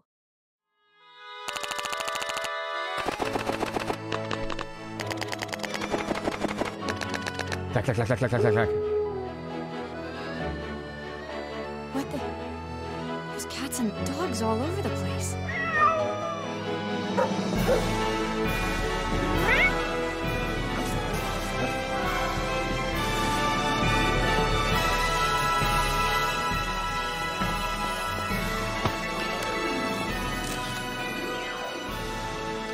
Donc Swery vous fait son simulateur de vie à la Animal Crossing dont il va reprendre la mécanique principale, il va falloir faire de l'argent pour rembourser vos dettes, sauf que ça s'appelle The Good Life et que ça a une toute autre esthétique, effectivement on se croirait sur Wii.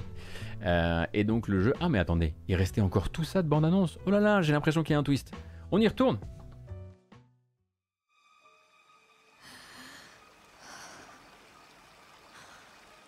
What the hell? Ah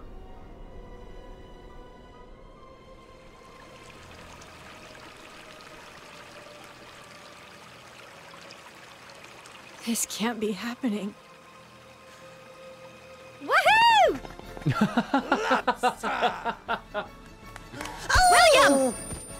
Eh bien il faut y jouer, hein Il n'y a pas 36 solutions. Voilà. Ok, c'est bien, c'est rassurant. Swery va mieux, en tout cas, c'est le principal. hein, c'est rassurant, euh, voilà, Swery va super bien. Et donc euh, The Good Life, euh, je le rappelle, sort le 15 et vous avez une démo déjà disponible sur Steam. Le prochain jeu va falloir me l'expliquer. Entièrement. Je, mets la bande-annonce et vous, pendant ce temps-là, vous m'expliquez en quoi c'est important. Même si je crois que je, m'a un peu expliqué, voilà, que c'était. en tout cas, généralement, quand son nom apparaît, l'argent tombe. C'est ce que j'ai cru comprendre. Un peu, si vous voulez, voilà. J'essaie de, récupérer les informations les plus importantes quand il s'agit de traiter des, jeux de Weeb. Le 15, donc, sur PlayStation, Xbox, donc Old et New Gen, ainsi que sur PC. Ce sera la sortie de Demon Slayer de Inokami Chronicles, avec donc une toute dernière bande-annonce, mais il y en a eu 8500. Donc je vous laisse regarder ça. Euh, donc jeu de combat euh, qui essaie de connecter à la fois avec l'animé et à la fois avec le film ou l'OAV, bref. Me laissez pas parler.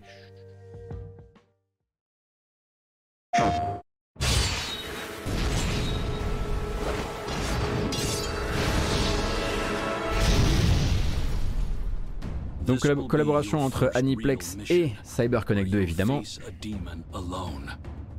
I hope you both return safe and sound.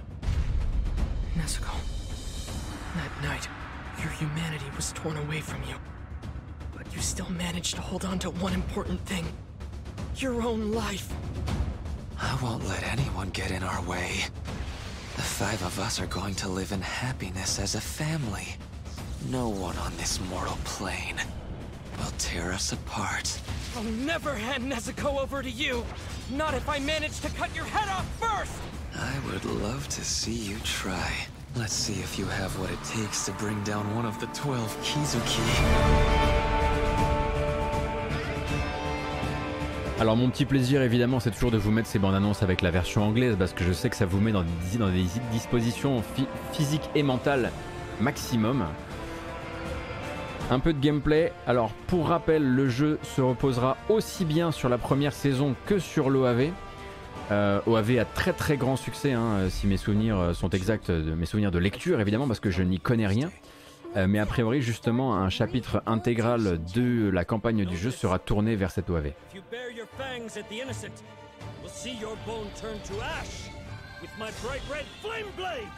Both of you are going to sleep here. It'll be a deep, long slumber. Ah, Pardon, j'ai dit, j'ai dit OAV au lieu de film, je suis désolé. Je tiens à m'excuser auprès de ma communauté. Mais on peut parler du scénario de Baldur's Gate si vous voulez à la place.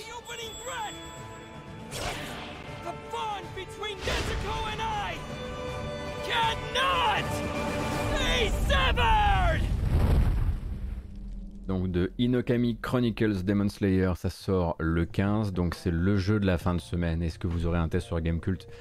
Franchement, s'il n'y a pas de test de ça sur Gamecult, il y a- enfin, il faut juste que Gamecult arrête les tests en l'occurrence. Le film est la suite de la première saison de la série animée, la deuxième saison vient après le film, donc il ne s'agit effectivement pas d'un OAV, mais bien d'un film qui s'inscrit entre deux saisons. Très bien. Je tiens encore une fois à vous présenter mes excuses les plus sincères pour ce dérapage terrible, ce manque de culture criant.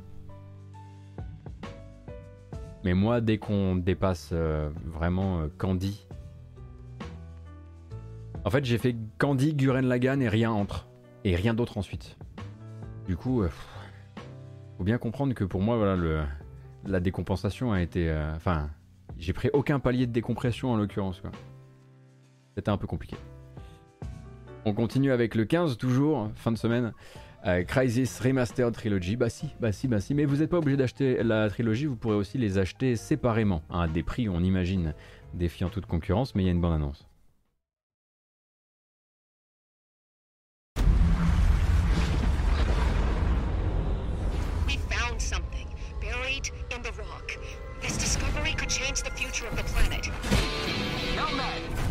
Up a massive energy spike from the center of the island. If you can hear me, you've got to get everyone off this island. These things are waking up.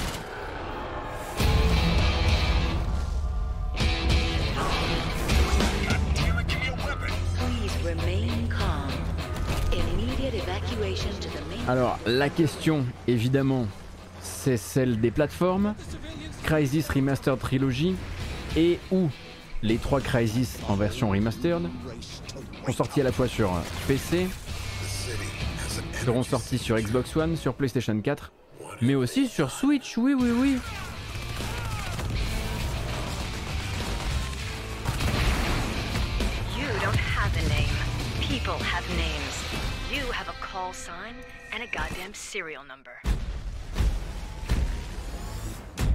Alors pour la version Switch, je sais plus si c'est une version cloud ou pas. Mais c'est clairement pas le même jeu euh, si c'est pas une version, une version cloud. Je ne me souviens pas. On va regarder ça. Crysis Remastered Trilogy Switch Cloud Et c'est pas ridicule, loin de là sur Switch. Bah justement, c'est ce que j'allais dire. Alors c'est pas ce qu'on a vu évidemment, mais il me semble que j'avais lu un article qui disait que cette version Switch était une version native. euh, et en l'occurrence qu'elle était surprenante, qu'elle faisait partie des bons portages. Évidemment, ça n'aura rien à voir avec la vidéo qu'on vient de regarder, mais des bons portages, parce qu'il y a les bons et les mauvais portages évidemment. Euh, et on va terminer sur un maximum de maximum de pixels. Alors, les polygones égale l'émotion. Du coup, vous aurez zéro émotion dans Glay Lancer, parce qu'il n'y a pas de polygone. Désolé, mais c'est comme ça. Donc, Glay Lancer, euh, le jeu de Masaya, donc sorti sur Mega Drive il y a fort fort lointain, ressort à 6 balles sur toutes les plateformes sauf le PC à la fin de la semaine. On en parlait la semaine dernière, on remet la bande-annonce pour se faire plaisir. Et ce sera la dernière bande-annonce du matin. Eh oui.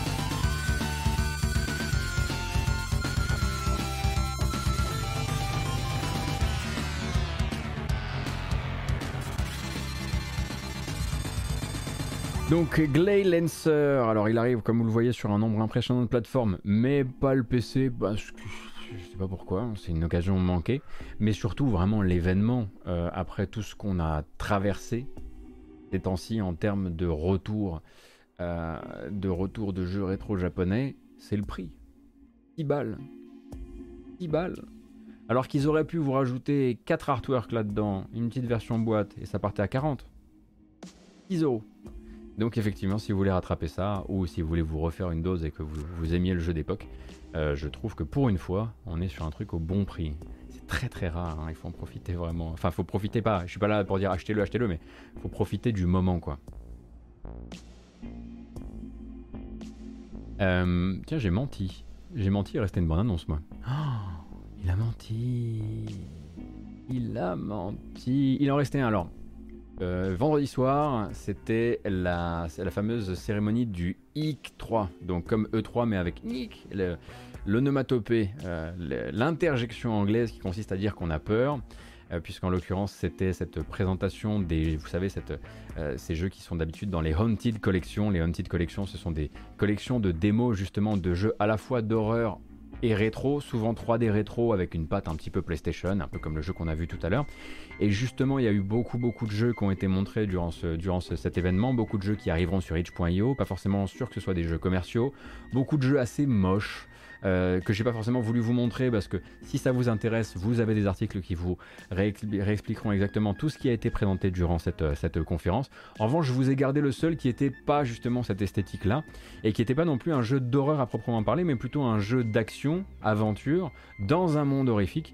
En l'occurrence, il s'appelle Nécrofugitive. Et là, on a gagné, je pense, la palme d'un des meilleurs titres de la matinale. Nécrofugitive, donc, euh, c'est présenté comme un jeu qui sortira l'année prochaine.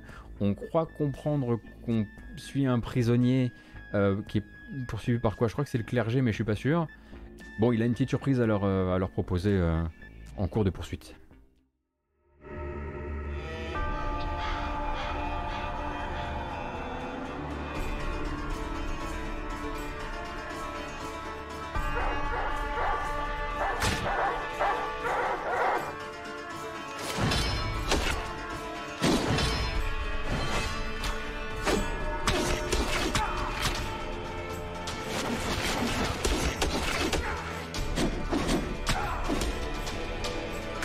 Bon, ne nous mentons pas, ça n'a pas l'air foufou.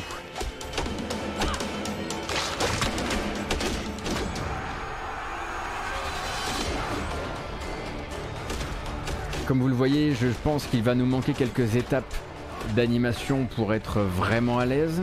Même si l'idée derrière de jouer un mec garou, euh, non pas le chanteur évidemment, mais capable donc de commencer à passer en mode musso comme ça et même d'avoir des mignons, je trouve ça assez bien dans le concept en fait.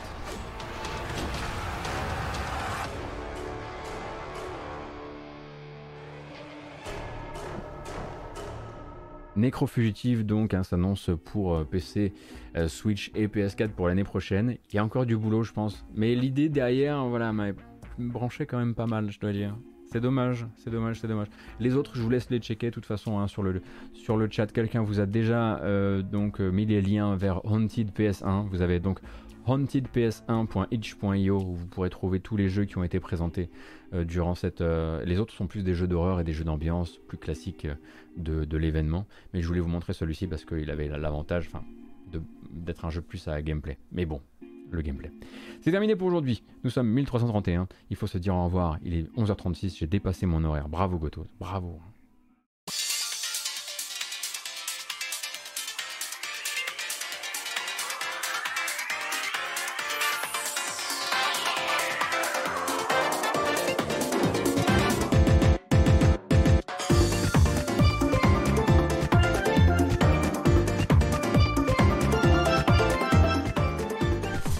Beaucoup d'avoir été là hein, pour cette nouvelle matinale, la matinale du lundi 11 octobre 2021. On fera euh, le tour de l'actualité demain matin, hein, comme d'habitude. On sera là pour parler euh, de plein de choses. On sera là pour parler de l'actu si elle est là. Et puis si l'actu n'est pas là, c'est là que ça devient intéressant. On fera très probablement ce fameux blind test surprise que je vous ai préparé euh, pour les 20K, pour les 20 000 followers de la chaîne. Il est en cours de préparation. Si je mets les bouchées doubles cet après-midi, il y a moyen qu'il soit prêt. Peut-être que je serai là ce soir à 19h en ligne pour donc jouer euh, à. Bah là que j'ai déjà oublié son nom, c'est terrible. Pour jouer à Book of Travels. Mais quoi qu'il arrive, rendez-vous demain matin 9h pour un truc, ça c'est absolument certain. Et on aura l'occasion donc de parler demain de cette version Switch de Disco Elysium. Si vous avez des questions, n'hésitez pas, comme je le disais, à me les envoyer, que ce soit sur euh, Twitter, euh, en DM Twitch ou via les commentaires YouTube. Ça sert à ça. Et puis si je peux y répondre, j'hésiterai pas, je, ne, je tâcherai d'y répondre demain. Voilà. Donc cette vidéo s'en va sur les plateformes habituelles, d'abord YouTube avec une version chapitrée, mais également euh, sur euh, les plateformes de podcast, Google Podcast, Apple Podcast, Podcast Addict, euh, Spotify et bientôt Deezer, dit-il. Et vous pouvez évidemment, hein, merci beaucoup aux personnes qui ont décidé de, de follow ou de sub. Vous pouvez également soutenir la matinale via Utip avec utip.io slash gotos. J'ai tout dit. Enfin merci, évidemment. C'est une excellente journée, il n'est que 11h38. Bon courage à vous et à bientôt, ne bougez pas, on va partir sur un petit raid.